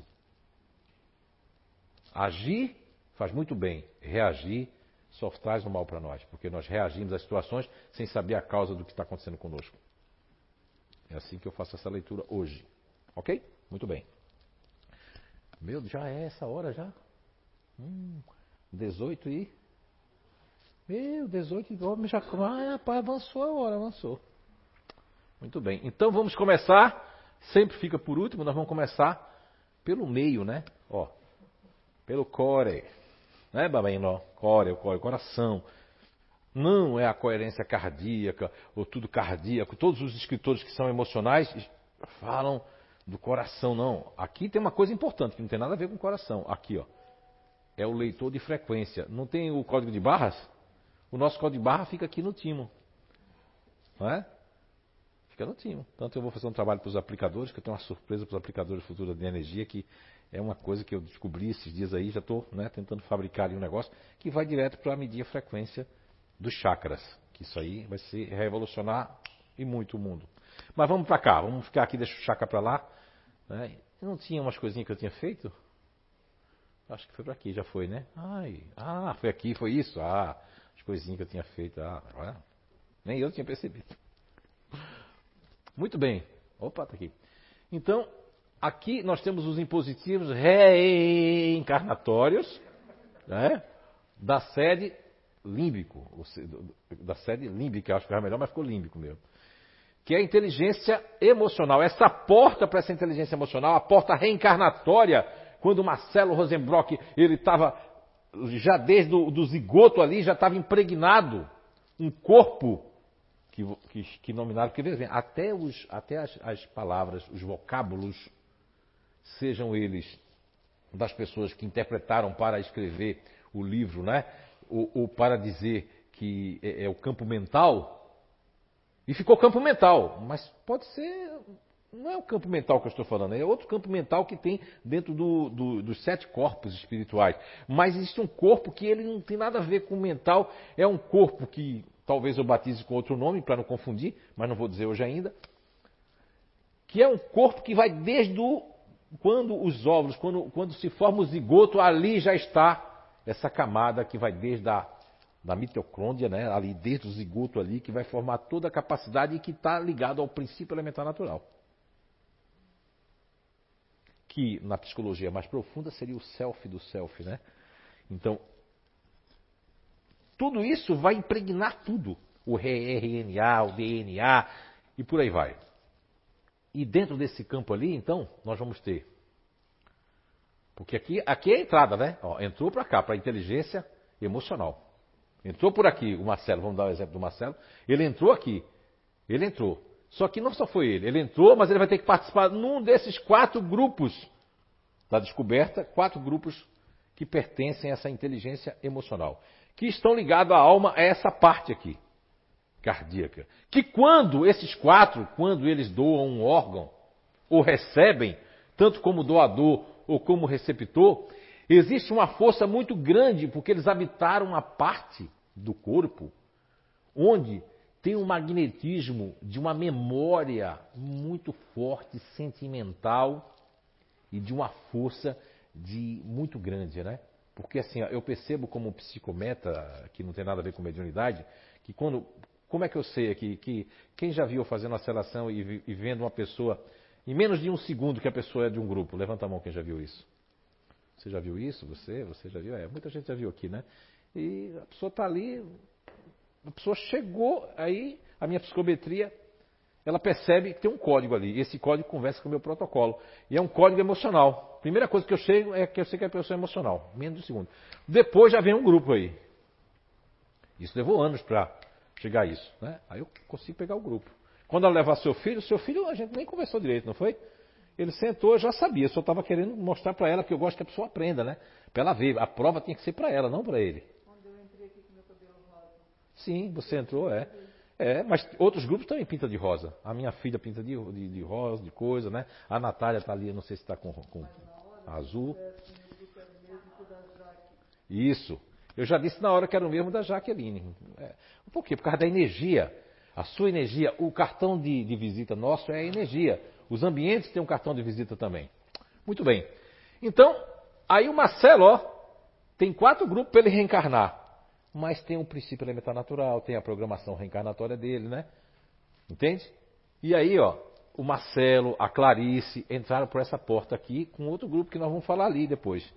Mas entrou aqui, ó, o neutro emocional entrou o Eduardo por aqui, entrou outros aí, a Dona Maria José também entrou aqui como para disponível. Aí entrou o diferente, a Bruna já entrou por essa porta aqui, mas São grupos diferentes, mas é emocional. E quando eu falava antes da questão da doação, eu tenho percebido que dos estudos do Dr. Paul Pissou, né? Que ele estudou muito essa questão dos implantes, e é fantástico, Dr. Paul Pissou. Você está com o livro, está lendo, Jaqueline? Memórias da Célula, né? Muito bom aqui. Está relendo. Muito bem. A Jaqueline Franzima que trabalha nessa área de transplante no, no, no, no, hospital. Uma pessoa emocional que recebe um transplante, emocional, ela vai pegar quase que a identidade, porque é receptivo. É cheio de empatia, além do endotélio vascular, além dos neurotrinos, que é os, os, os, são os neurotransmissores do coração, que dizem que são mais de 43, já estão, já estão aumentando cada vez mais. Tem uma ligação muito forte, vai ser uma recepção tão forte que a pessoa vai passar a gostar, uma pessoa emocional, do que o outro gostava. Não importa se o outro é racional, se é ativo, se é nada. Mas o contrário já é diferente. Quando eu sou emocional, dou o meu coração para o Leandro, que é racional, frio, né, Leandro, ali em algumas situações, né? A Natália também é racional, né? Aí eu dou o meu coração para você ou para o Leandro, o que vai acontecer? Não importa se eu sou homem, você é mulher, se é... Importa que eu sou emocional, você era muito emocional. Vocês, como vivem aqui, ó, a alma de vocês vivem aqui, isso aqui não vai influenciar muito vocês. Mas já vai influenciar quem tiver emocional em segundo plano. Entende? Que é no caso da Natália ali. Você não influencia. Mas ela que tem um campo já influencia um pouco a ela. Ela, sei lá, tão confusa. Eu agora me deu vontade de escutar só funk. Que quem deu o coração o coração que eu dei para ela era o coração de fanqueiro. E vamos lá, e vai desce até o chão. E aí daqui a pouco ela tá. Aí o pai dela e a mãe dela assim: Que isso? Não sei quem tá dando em mim. Eu tô dançando funk aqui. Tudo de bom, não tem nada contra o funk. Eu tô dizendo assim, dando um exemplo, né? né? Até o outro tá dizendo ela assim, ó. olha, olha o preconceito. Mas o que eu tô querendo dizer, você entendeu né, o que eu tô querendo dizer, né? Que isso também tem uma receptividade é, psicoenergética, né? dentro de um campo e que o, quando eu sou emocional, eu, eu a, a, tenho uma aderência mais forte. E quando eu não sou, e que eu recebo mesmo sendo de um emocional, aquilo pode mexer comigo se eu tiver uma abertura, ou seja, um segundo plano para dar um caminho para aquilo ali fortalecer. Senão não vai. Porque isso tudo aqui são anos, né? não importa se a pessoa viveu 11 anos, 20 anos, 15 anos, são 15 anos com a forma pensamento, com aquilo que minha alma, por mais que eu vou trabalhar com uma coisa que é contra, por exemplo, o, o Marcelo, quando ele foi ele vivia em Roma, ali, na Roma, na, na, na Galiléia, por aquilo ali, naquela parte ali romana, o Marcelo era cobrador de impostos. E ele não era um disponível, então ele cobrava imposto assim, paga aí. Não, não, me dá essa ovelha aqui, isso aqui, dá, dá, aí. Vamos lá. Aí ele vem numa encarnação como disponível. E se alguém no trabalho disser assim, vai lá Marcelo, cobra aquela mulher lá, aquela tal de, Eunice Sarmento, e vai lá e cobra. Quando Marcelo vai lá, chega lá, a Eunice Sarmento faz, meus filhos, o Marcelo faz, vou ser demitido. Não vai rolar, não é? Não é, dona Maria José? Veja que mudança o cobrador de impostos lá para o Marcelo hoje que faz assim, eu tenho amor para dar para todas vocês. Quem quer, eu estou aqui. É? Não quero mais cobrar os impostos. Percebem aí? Tem um porquê, entende? Ó, tem um porquê, porque ah, e quando eu sou um continuador emocional, vou entrar para essa porta. Então, ah, ah não, ainda tem tempo, né? O que, é que acontece? Vamos agora para vocês perceberem. Ó, nós temos aqui a inteligência emocional, que é um estudo que veio de fora do Espiritismo. Temos a questão 146, que na, na primeira resposta da questão 146, quando Allan Kardec pergunta, relembrando, né? É, o homem tem no corpo uma sede determinada e circunscrita? Não. Primeira resposta, não. Por que disse não a espiritualidade para Allan Kardec na questão 146? Não. Quer ler? Ela hoje está continua, continua, continua, Dora. Continua, Dora. Não, o nome dela não é Dora, ela é uma continuadora, tá certo?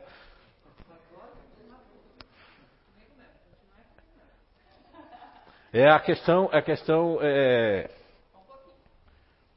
questão 146, ok? Porque tem essa resposta no meio ali. Inclusive, olha, eu quero até explicar. Ela vai fazer uma leitura. Cada livro hoje em dia, cada editora fez uma espécie de um, de um, de um adjetivo, de um sinônimo diferenciado. Muitos deles vão dizer assim, aqueles que pensam muito na humanidade. Teve um que eu li, que eu não vou dizer agora o nome da, que fala assim nos outros, e esse eu não sei como é que vai estar, mas é tudo quer dizer a mesma coisa. Então vamos lá. A alma tem uma sede determinada e circunscrita no corpo? Não. Mas ela está mais particularmente na cabeça dos grandes gênios, em todos aqueles que pensam muito, e no coração, naqueles que sentem muito e dirigem suas ações a toda a humanidade. Que pensar da opinião daqueles que citam a alma num centro vital? Quer dizer que o espírito habita, de preferência, essa parte do vosso organismo, uma vez que é para lá que convergem todas as sensações. Aqueles que a situam no que consideram como centro da vitalidade confundem-na com o fluido ou princípio vital. Contudo, pode-se dizer que a sede da alma está mais particularmente nos órgãos que servem às manifestações intelectuais e morais. Muito bem. E o, o, o, que completa esse estudo aí da 146 é uma parte da Gênese que se chama é, capítulo bem e o mal. Dentro dali do, acredito que tem um 18 e depois 19, 20, 21, 22, 23 e até 24, 25 da Gênese, né? Vai falando a questão de que a, a paixão depende mais do organismo do que a razão. Ó.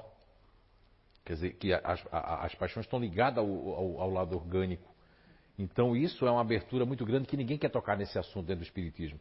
Mas se a gente colocar isso para a descoberta que, que, que, nós fizemos, e colocar isso para o trabalho hoje em dia que eu estou fazendo com energia, e colocar isso um dia para o campo físico, da nutrição e tudo mais, nós vamos perceber que desde a alimentação, desde a recep, dos receptores das células, da, da, da mitocôndria e tudo mais, isso vai influenciar muito o, o RNA, a personalidade.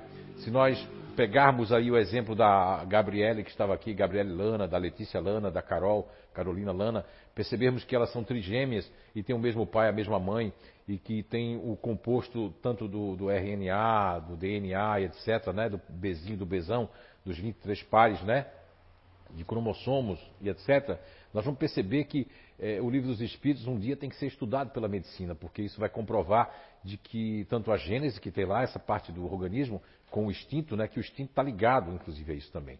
Então, veja bem, instintivamente ele está explicando no final que não tem nada a ver com o fluido, nem com a energia, porque muita gente faz confusão. Isso derruba vários, vários conceitos ali espiritualistas que não são espíritas, inclusive na parte de energia e outras partes, porque demonstra que não é para confundir com o fluido vital. Fluido vital todos nós temos, mas existe algo que está por trás. Esse algo lá, inclusive, eu consegui fazer essa descoberta, que é o princípio elementar natural que vai dirigir o nosso corpo em relação a é, que mesmo elas sendo trigêmeas, elas têm princípio elementar natural diferente, tanto que constitui, inclusive, não só os campos cognitivos da Gabi, que a Gabi tem um ativo na frente como campo, né? Ela tem um ativo, que é esse campo ventral, depois ela tem um campo límbico, e depois é que ela vai ter o campo em terceiro plano, ó, do, do autor do Ranieri, depois é que sobe, ainda é em terceiro plano que sobe para ela as questões, entende? Primeiro, tudo se resolve no novo movimento, numa ação na fazer. E o que não pode as pessoas é, confundirem que o cérebro da Gabi não fica aqui nas suprarrenais. Né? Ela não pensa assim, peraí. Não, não, não, não. O cérebro dela não. A, ali é onde vai formar a adrenalina, onde ela vai mais se utilizar desses neurotransmissores, sejam eles químicos ou elétricos. Agora, o cérebro dela está aqui. O cérebro não é, uma, é, a caixa craniana, o mesencéfalo, todos os compostos, os compartimentos, não é? Eles são, eles são um universo. Dentro desse universo, lá dentro, nós temos aí, subjetivamente falando, três camadas cerebrais, três encéfalos. Dentro desses três encéfalos, essa encarnação, a Gabi está ligada ao cérebro que o Dr. Paul MacLean nominou como cérebro réptil ou reptiliano, que é uma questão mais ligada ao instinto. Então ela tem mais a intuição quando ela está bem, a Nice está bem, a Ana, que é ativa também, que é do, do ativo, eles têm, os ativos têm muito mais intuição. E se eles seguirem, vão se dar bem. Mas quando eles não estão bem, a intuição também pode estar errada, porque aí vem da vida cerebral. A intuição instintiva, como está lá na questão, inclusive, 72, 73, 74, 75, 76, 77, 78, que vai lá que é o, o, o instinto e a inteligência, Kardec leva uma lição muito grande, que muitas vezes, mas aí ele tá falando, eles estão falando que tem pessoas assim que o instinto é muito forte. O que é que faz com que a gente não precisa pensar para fazer digestão e tudo mais? Não é o nosso sistema nervoso central que está ligado ao que? É o nosso instinto humano. É a nossa máquina humana. O espírito vem tomar essa vestimenta, como leu a, a, a, a, a Ana na questão 187, na questão 186 ali, naquela leitura que a gente muda de roupa, muda de, de mundo, a gente muda de vestimenta, que vai ter a ver com o sal da terra. O sal da terra quer dizer que nós temos todos os minerais na tabela periódica, nós temos tudo. Agora, aquilo em excesso vai virar alguma coisa, ou vamos produzir muita radiação, ou vamos oxidar alguma célula e vamos detupar e danificar o instrumento que é o invólucro, né? Humano, corpo físico que nós habitamos nesse momento. Ok? Deu para entender isso aí, né? Qual é a questão que a gente vai ler agora? Estou aqui na 72. E na 73, o instinto é independente da inteligência? Ó, o instinto é independente da inteligência, vê só. Porque para Allan Kardec, o professor Rivail, é uma coisa é uma coisa, outra coisa é outra coisa. Ou seja, para ele, a razão, a inteligência era uma questão racional, era uma questão, e muita gente pensa assim ainda hoje, tá? Do século XIX. Era uma coisa que, é a questão do, dessa, é, vou ter que falar essa porcaria, né? Essa, oh, não tá de vomitar, mas tudo bem, desculpem, tá? Coeficiente de inteligência. Tem gente que acredita nisso ainda, cara. Pelo amor de Deus, né? Quer dizer que a Gabi, a Anice, a Ana não são inteligentes, porque elas vão tirar uma nota não muito boa por causa do mental. E tem pessoas aqui que são racionais, vão tirar uma nota super boa, mas eu quero ver tirar, desculpa, tirar a bunda da cadeira. Não vai. Então ninguém é melhor do que ninguém. Todas as inteligências são boas, tanto a inteligência ativa, como a inteligência racional, como a inteligência emocional. Cada um veio com a missão, como tem a questão 146. Então dê a resposta. Então vamos lá. O instinto é independente da inteligência? Não, precisamente porque é uma espécie de inteligência.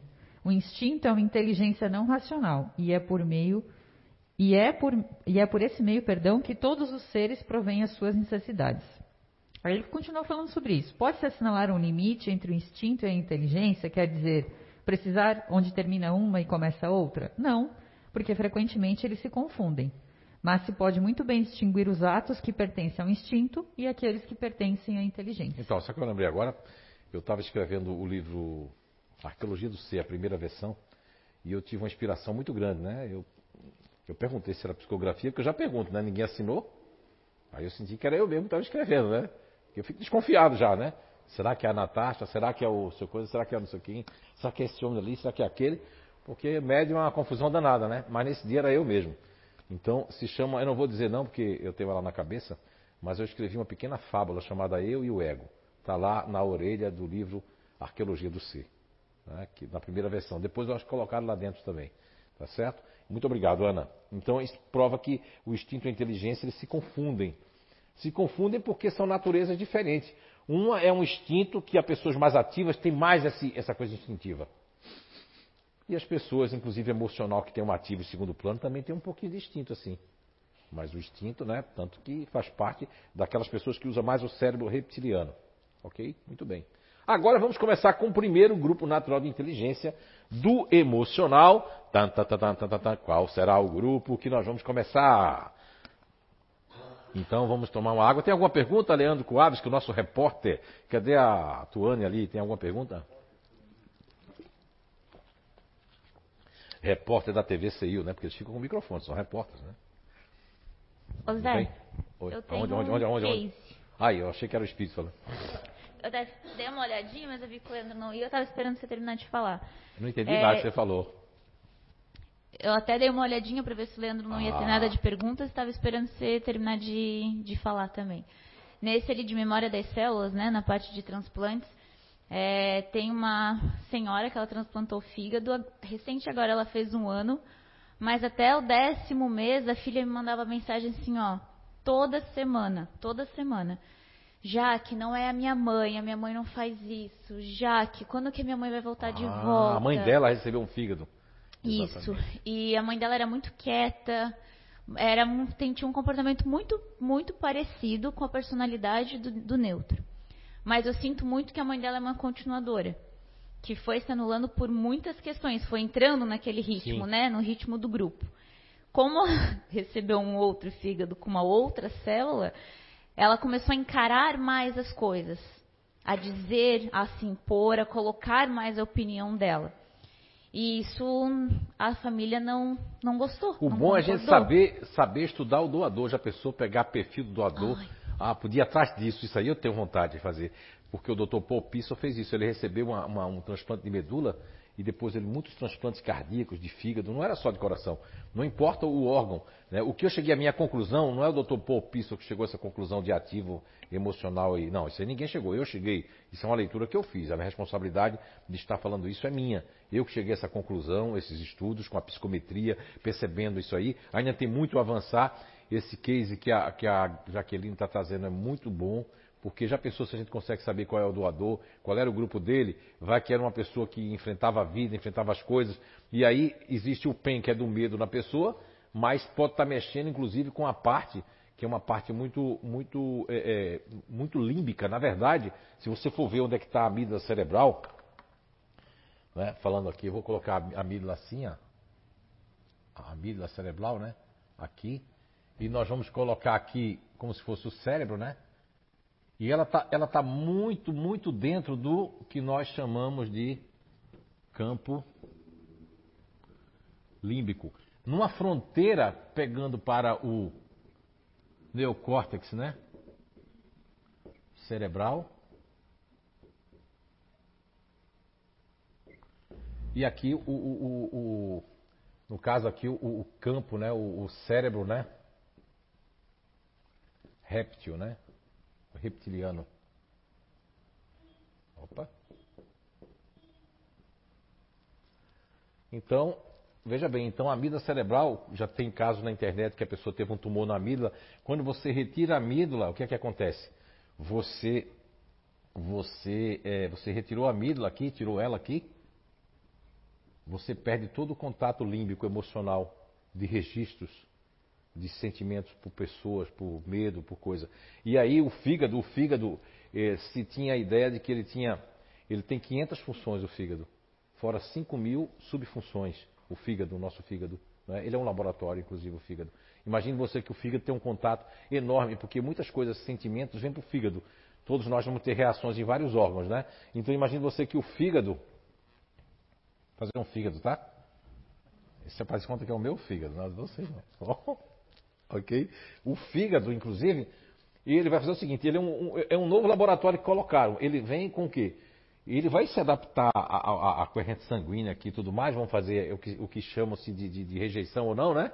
Mas ele vai ter o quê? Vai ter magneticamente, se ele veio de uma pessoa, vamos supor, se a pessoa for continuadora emocional e veio de um emocional, há uma ligação com essa amígdala que vai trazer registro dessa pessoa.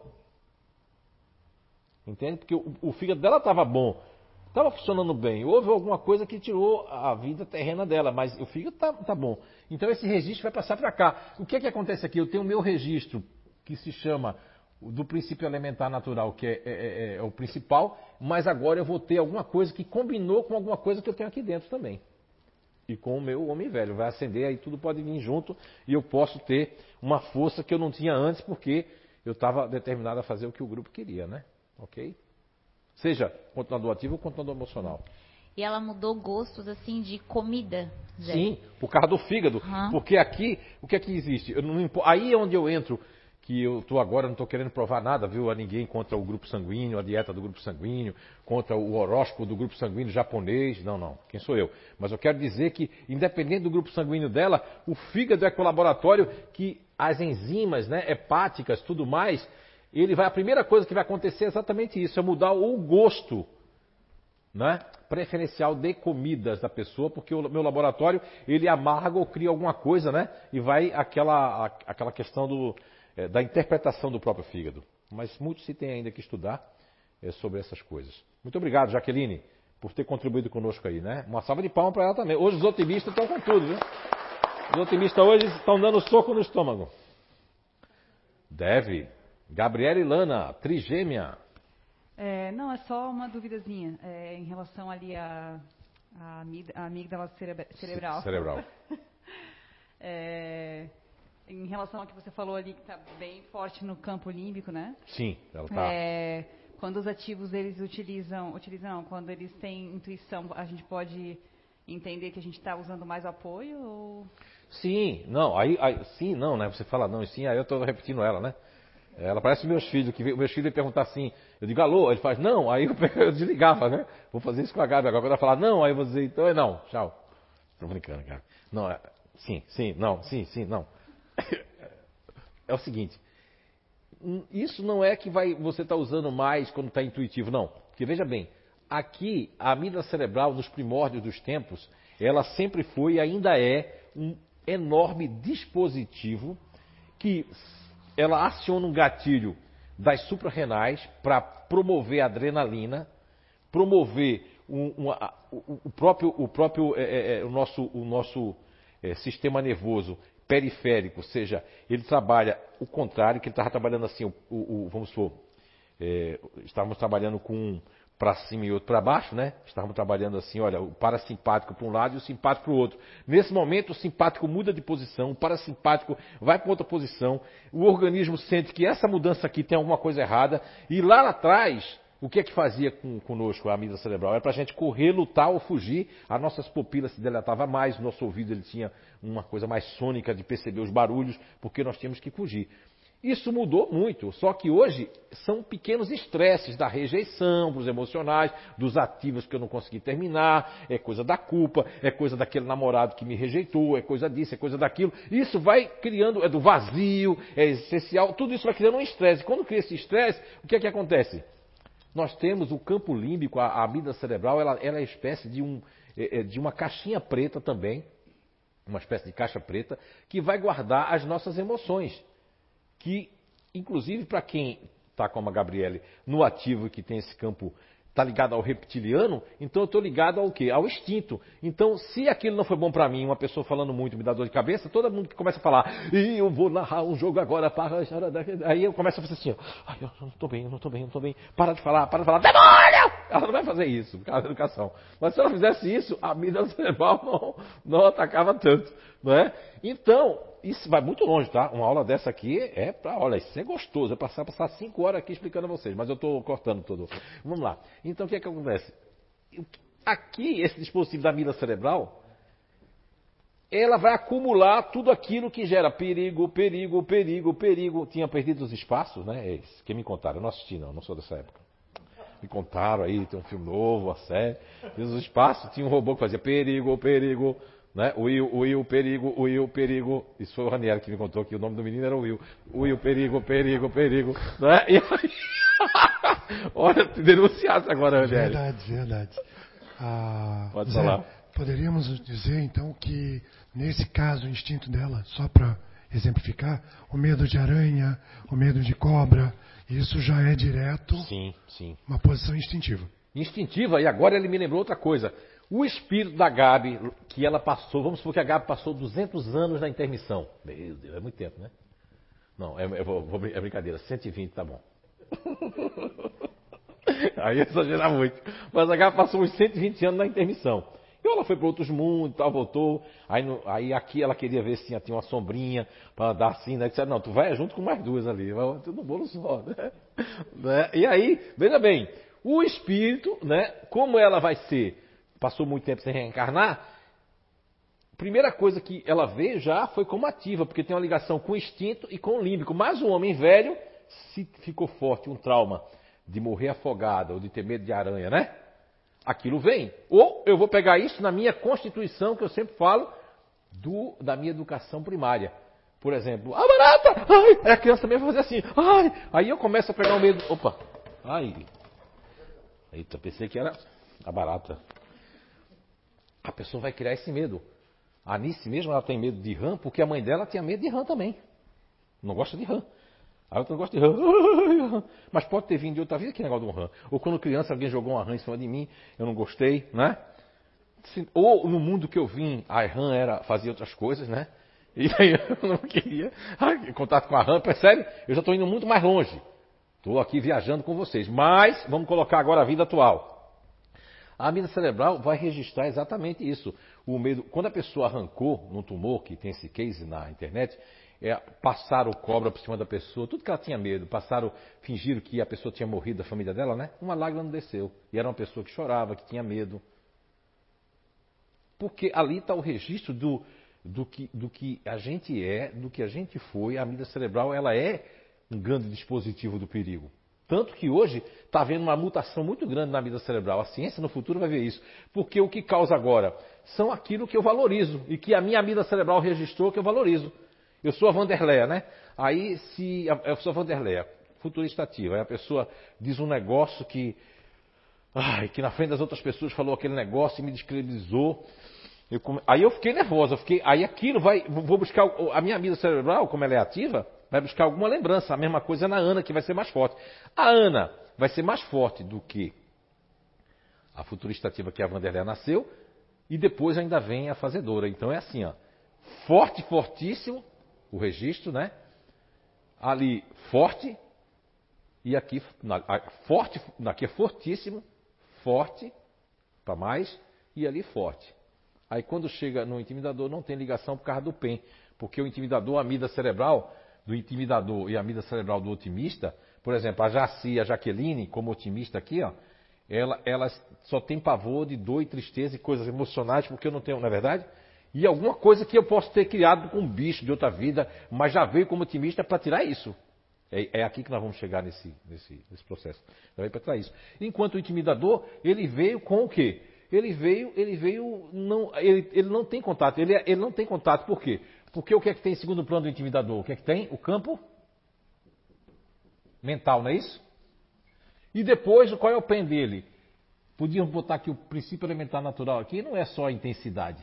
A gente pode colocar barra coragem, barra destemor, tudo isso. Então, como é que vai ter ligação com a mesa cerebral? Eu não quero nem saber.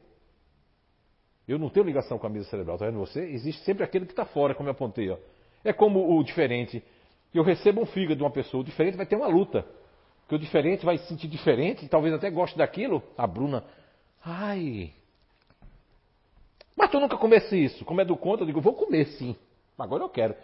Entende? Mas tem, tem sempre um dentro de cada dessas inteligências que não vai estar tá dentro. Eu falei isso antes já, do intimidador está fora do ativo, aí eu falei que o, que o do emocional está diferente, do racional está distante, né?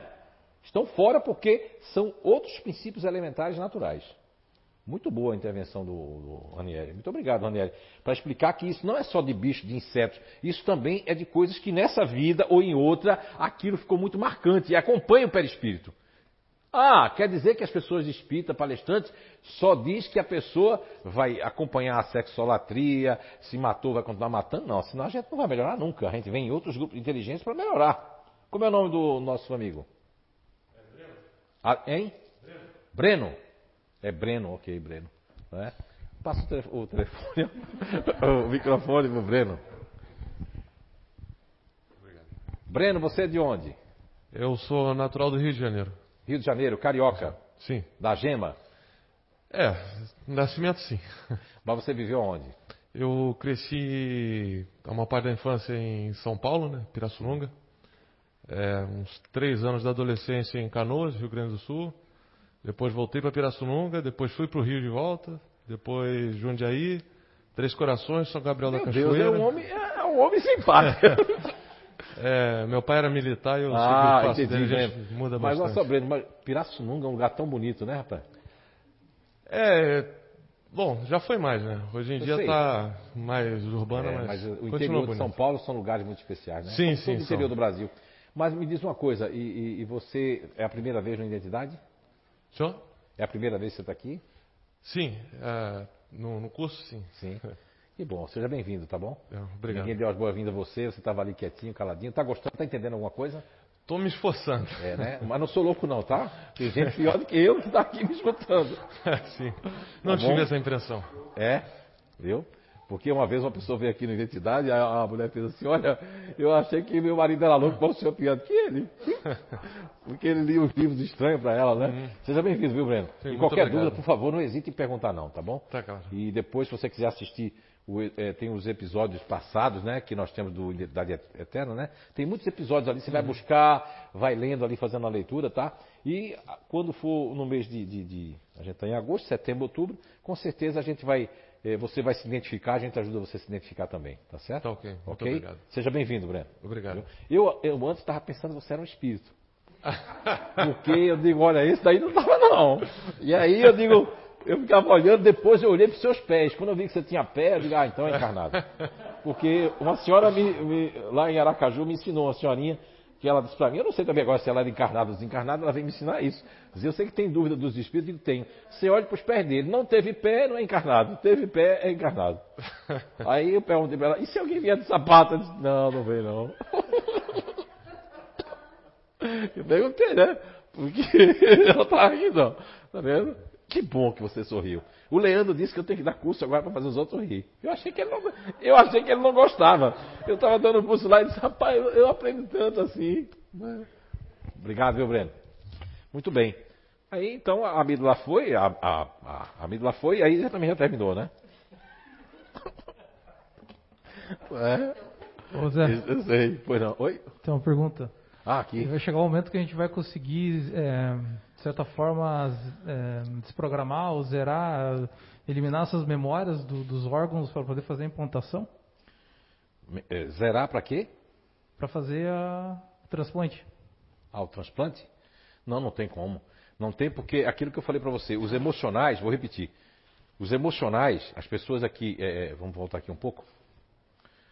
É, todas as pessoas aqui, tirando mesmo diferente, se receber e se ele sentir diferente, para ele vai ser bom. Né? A Bruna recebeu lá um fígado, aquilo que a Jaqueline falou, e a Bruna agora começa a comer outras coisas, as pessoas começam, mas tu não gostava de feijão? Aí ela vai dizer, mas agora eu gosto. Entende? Por, por ter aquela dispositividade. Mas ela vai estranhar também. Entende? Ela vai estranhar. Não é? Agora, se for alguma coisa que o marido, o, o filho ou a filha, alguém gosta e que vai dizer assim, tá vendo que agora você está comendo, aí eu vou lutar contra aquilo porque eu não gosto de imitar ninguém. E, eu, e aquilo está me fazendo. Aí sim vai fazer uma confusão. Agora, veja bem, o que a família ali, que a Jaqueline falou, é interessante.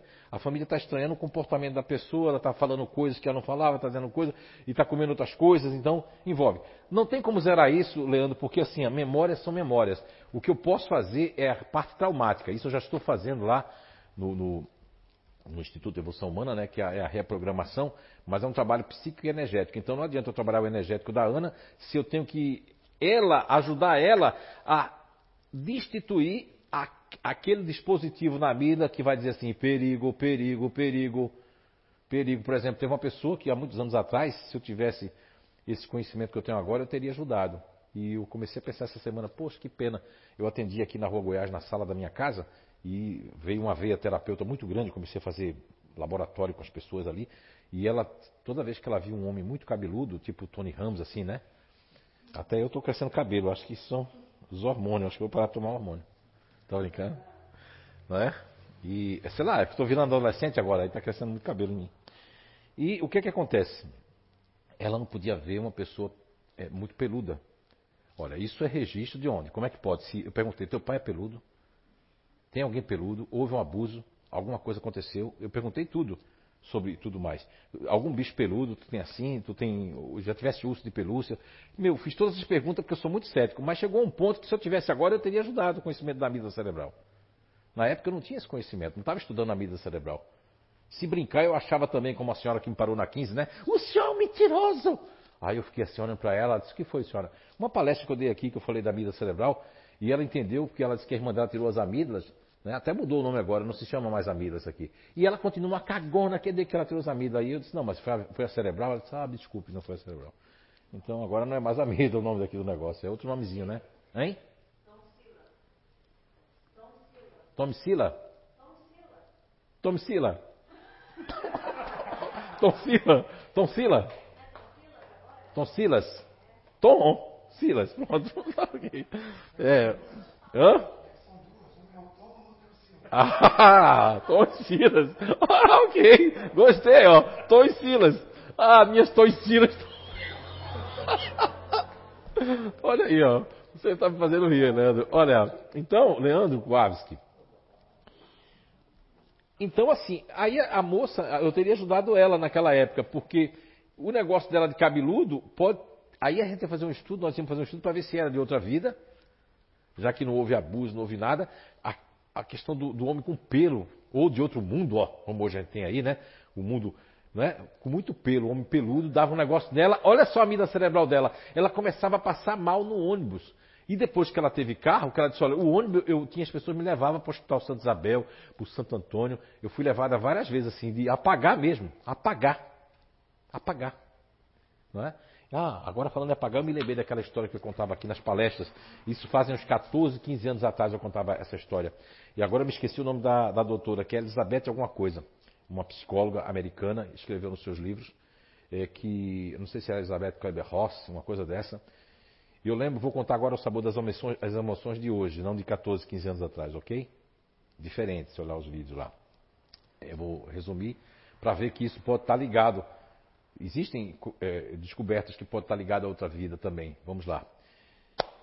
Um menino, uma criança, que eu esqueci o nome dele agora, ele começou toda vez que os, ele não saía mais de casa e as janelas viviam fechadas. Como é que passou esse negócio de sair de casa? Toda vez que ele saía, acontecia um negócio, ele desmaiava. E aí os pais não sabiam o que era. Desmaiava, desmaiava. Aí as janelas, quando estavam abertas, ele começou a desmaiar. Quando fechou a janela, ele não começou mais a desmaiar. E o menino já estava dentro de casa, eles tinham que viver meio que no escuro dentro de casa. Ó, uma casa bonita, cheia, levava sol na janela, mas tinha que viver no escuro. E aí, até que levaram para a psicóloga. Essa psicóloga tratou dele desde criança, mudou de psicóloga. Essa psicóloga tratou quase quando ele tinha 19 anos, ela achou a, a cura dele, a psicóloga. Porque ela fez outros. Era uma psicóloga que não acreditava em vida depois da morte. Mesmo assim, ela, ela chegou até a vida interina. Quando ela foi fazer um trabalho com ele, por quê? E com 19 anos, as casas fechadas ainda. Até que na praça, quando ele estava na praça com a mãe e com o pai ali, que ele, ele até para estudar tinha problema, só estudava no lugar se tivesse sala de fundo. Quando eles estão na praça, vem um pássaro, aí foi que descobriram que quando ele via o pássaro, por que a casa vivia fechada? Porque quando os passarinhos batiam as asas, os pássaros, ele desmaiava. Ele estava na praça assim, tudo bem, tomando sorvete, verão, é? lá nos Estados Unidos. Daqui a pouco, quando os pombos bateram as asas, ele caía. Puf. Aí viram que aconteceu isso mais de duas vezes. Aí a psicóloga, aí a psicóloga fez um trabalho com ele, vida interina, descobriu que aí ele foi fazendo o trabalho de, de, de, é? de voltar a vidas passadas, de fazer aquela né, retrocognição passada. E aí, nesse processo retrocognitivo da, da regressão de memória, ela foi, foi, foi até chegou no ponto que ele se viu como soldado na última vida. E o corpo dele, na, na Segunda Guerra, botava, os corpos, porque esse é um estudo dos anos 70, 80. Botava os corpos em cima, numa vala, e o corpo dele ficou por cima. Então os corvos, né? Que aqui para nós é os urubus lá, né? Vinham assim, né? Picar ele, batia as asas. Toda vez que batia as asas, ele sabia que ia ser picado, ele estava vivo ainda. E aquilo doía. E aquilo ficou marcado na amígdala dele. Veja bem, agora quem está dizendo sou eu, o estudo não fala em amígdala. Estou querendo dizer para vocês que esse caso americano, que o Divaldo inclusive contava nas suas palestras também, e esse caso, quer dizer, o menino, toda vez que batia o pássaro, ele, depois disso que ele fez essa regressão, jamais não teve isso. Ele começou a fazer um trabalho a entender de suportar, porque era o, o batimento dos, do, das asas, e depois dava picada nele, eles picavam, né? Ele batia as asas e picava. Então aí aquilo ficou na vida cerebral, com certeza. Então, assim como hoje nós temos registro da infância, de aranha, de bicho, de tudo, mas devemos ter registro também de outra vida. Um dia isso vai ser descoberto. Né? Eu sou apenas o principiante, iniciante desse estudo, que é um estudo psico-espiritual a nível de, de reencarnação, tem muitos que se descobrir. Não estou aqui colocando a doutrina espírita nesse meio. Isso é estudo, pesquisa do Zé aqui, tá certo? Ok? Respondido, senhor então não tem como eu zerar a minha vida cerebral porque ela é composta de, de, de reminiscência. Senão, como é que meu perispírito vai sair daqui com a bagagem? Porque também não é só a epífise, que é aquela glândula pineal, não, a, a, a, do perispírito mesmo, para passar toda a experiência para outras vidas, ou passar agora para a minha velhice, para eu ter medo ou deixar de ter medo. Porque, porque a Ana veio como continuadora ativa? Porque para sentir medo mesmo. Aquela música do Nelson, né? Eu tenho medo, medo, medo, esse amor me dá medo. Lembra disso? É da tua época, né? Não? Zé, mas... mas é, isso aí deve ser da época do, do tataravô. É, do Marcelo, talvez. Né? Eu, eu não... Então, assim, ó, a Ana veio como continuadora ativa. Por quê? Ela está mandando subir aí, é que eu não subo mais agora. Por que ela vem como continuadora ativa? Para sentir medo. Mas para sentir medo o quê? Para não abandonar pessoas, abandonar o lado, vontade de deixar tudo, sair. Aí a minha amígdala tem contato com o instinto e diz assim, ó, tenho que continuar, tenho que continuar. Então, eu vou ter esse medo de continuar. Mas tem um propósito, então eu não posso zerar uma coisa. O que eu posso tirar é que ela está com medos que não faz sentido. Coisas que foi na infância ou coisas da outra vida, a gente tem que trabalhar. Não adianta trabalhar só a energia dela. Não adianta trabalhar, eu tenho que trabalhar a causa que está lá dentro. Mas e o órgão em si? Não o órgão sério, os Ah, órgãos. o fígado da pessoa que recebeu? Veja bem, o fígado ali sim, ah, agora entendi, por exemplo. Mas tem que a pessoa querer. Se a mulher lá, a família acreditasse, ah, vamos acreditar, não precisa acreditar no espiritismo, vamos lá fazer um trabalho psicoenergético. Aí a gente pode tentar, eu nunca fiz isso, não posso dizer, mas a gente pode tentar tirar aquela energia ali, né? Colocar um- uma coisa que eu estou desenvolvendo ali, para medir o tipo de energia, colocar qual frequência vai tirar aquilo ali. E eu posso colocar um frequenciador que vai ser um modulador e vai modular aquela frequência e vai colocar a frequência dela no fígado. Tem como fazer isso sim. E no futuro vai ser feito isso, através da, eh, da, da biorressonância, da ressonância magnética, mas com moduladores que tem a ver com a pessoa. E vai ser diferente. Eu tenho que pegar uma frequência do Leandro, que recebeu o fígado, não é? Para tirar aquela frequência do fígado que veio, que eu- os órgãos têm frequência, e modular essa frequência para que eu possa ajudar essa pessoa. Aí sim. Mas aí que tá, esse fígado, essa nova, esses novos gostos, se estiver fazendo mal à pessoa com comidas que não tem a ver com ela, tudo bem, mas se até essa mudança fez bem à pessoa e a pessoa pode viver mais, aí é onde entra a questão. Tem que pegar todo o apurado psíquico, tem que fazer uma investigação para saber. Não pode criar um paradigma de um livro, ou porque eu ouvi dizer, é a ciência do ouvir dizer, e eu li aquele livro, eu vi um cara lá, que hoje tem a meta-análise, é a melhor coisa que existe dentro da medicina, só que já está sendo falseada também. A meta-análise nada mais é de que o teu estudo que você está dizendo que fez com esses daqui, eu agora vou colocar esses daqui para ver se dá o mesmo resultado que você fez ali. Entende? Então a meta-análise veio para ficar. É algo que eu já toquei no livro Você é a Cura 2 sobre esse assunto, trazendo um pouco sobre meta-análise. Então, tudo tem que ser meta-analisado. Tudo tem que ter assim a meta e a análise daquela meta ou daquele resultado que foi, porque ninguém é igual a ninguém. Nós somos, assim como as frutas que existe banana, laranja, mamão, pera, uva, assim somos nós também, um universo à parte. Seja psíquico e energeticamente falando, como dos nossos eh, ancestra- a ancestralidade nossa em termos de, de tudo, né? De espírito, de tudo. Ok?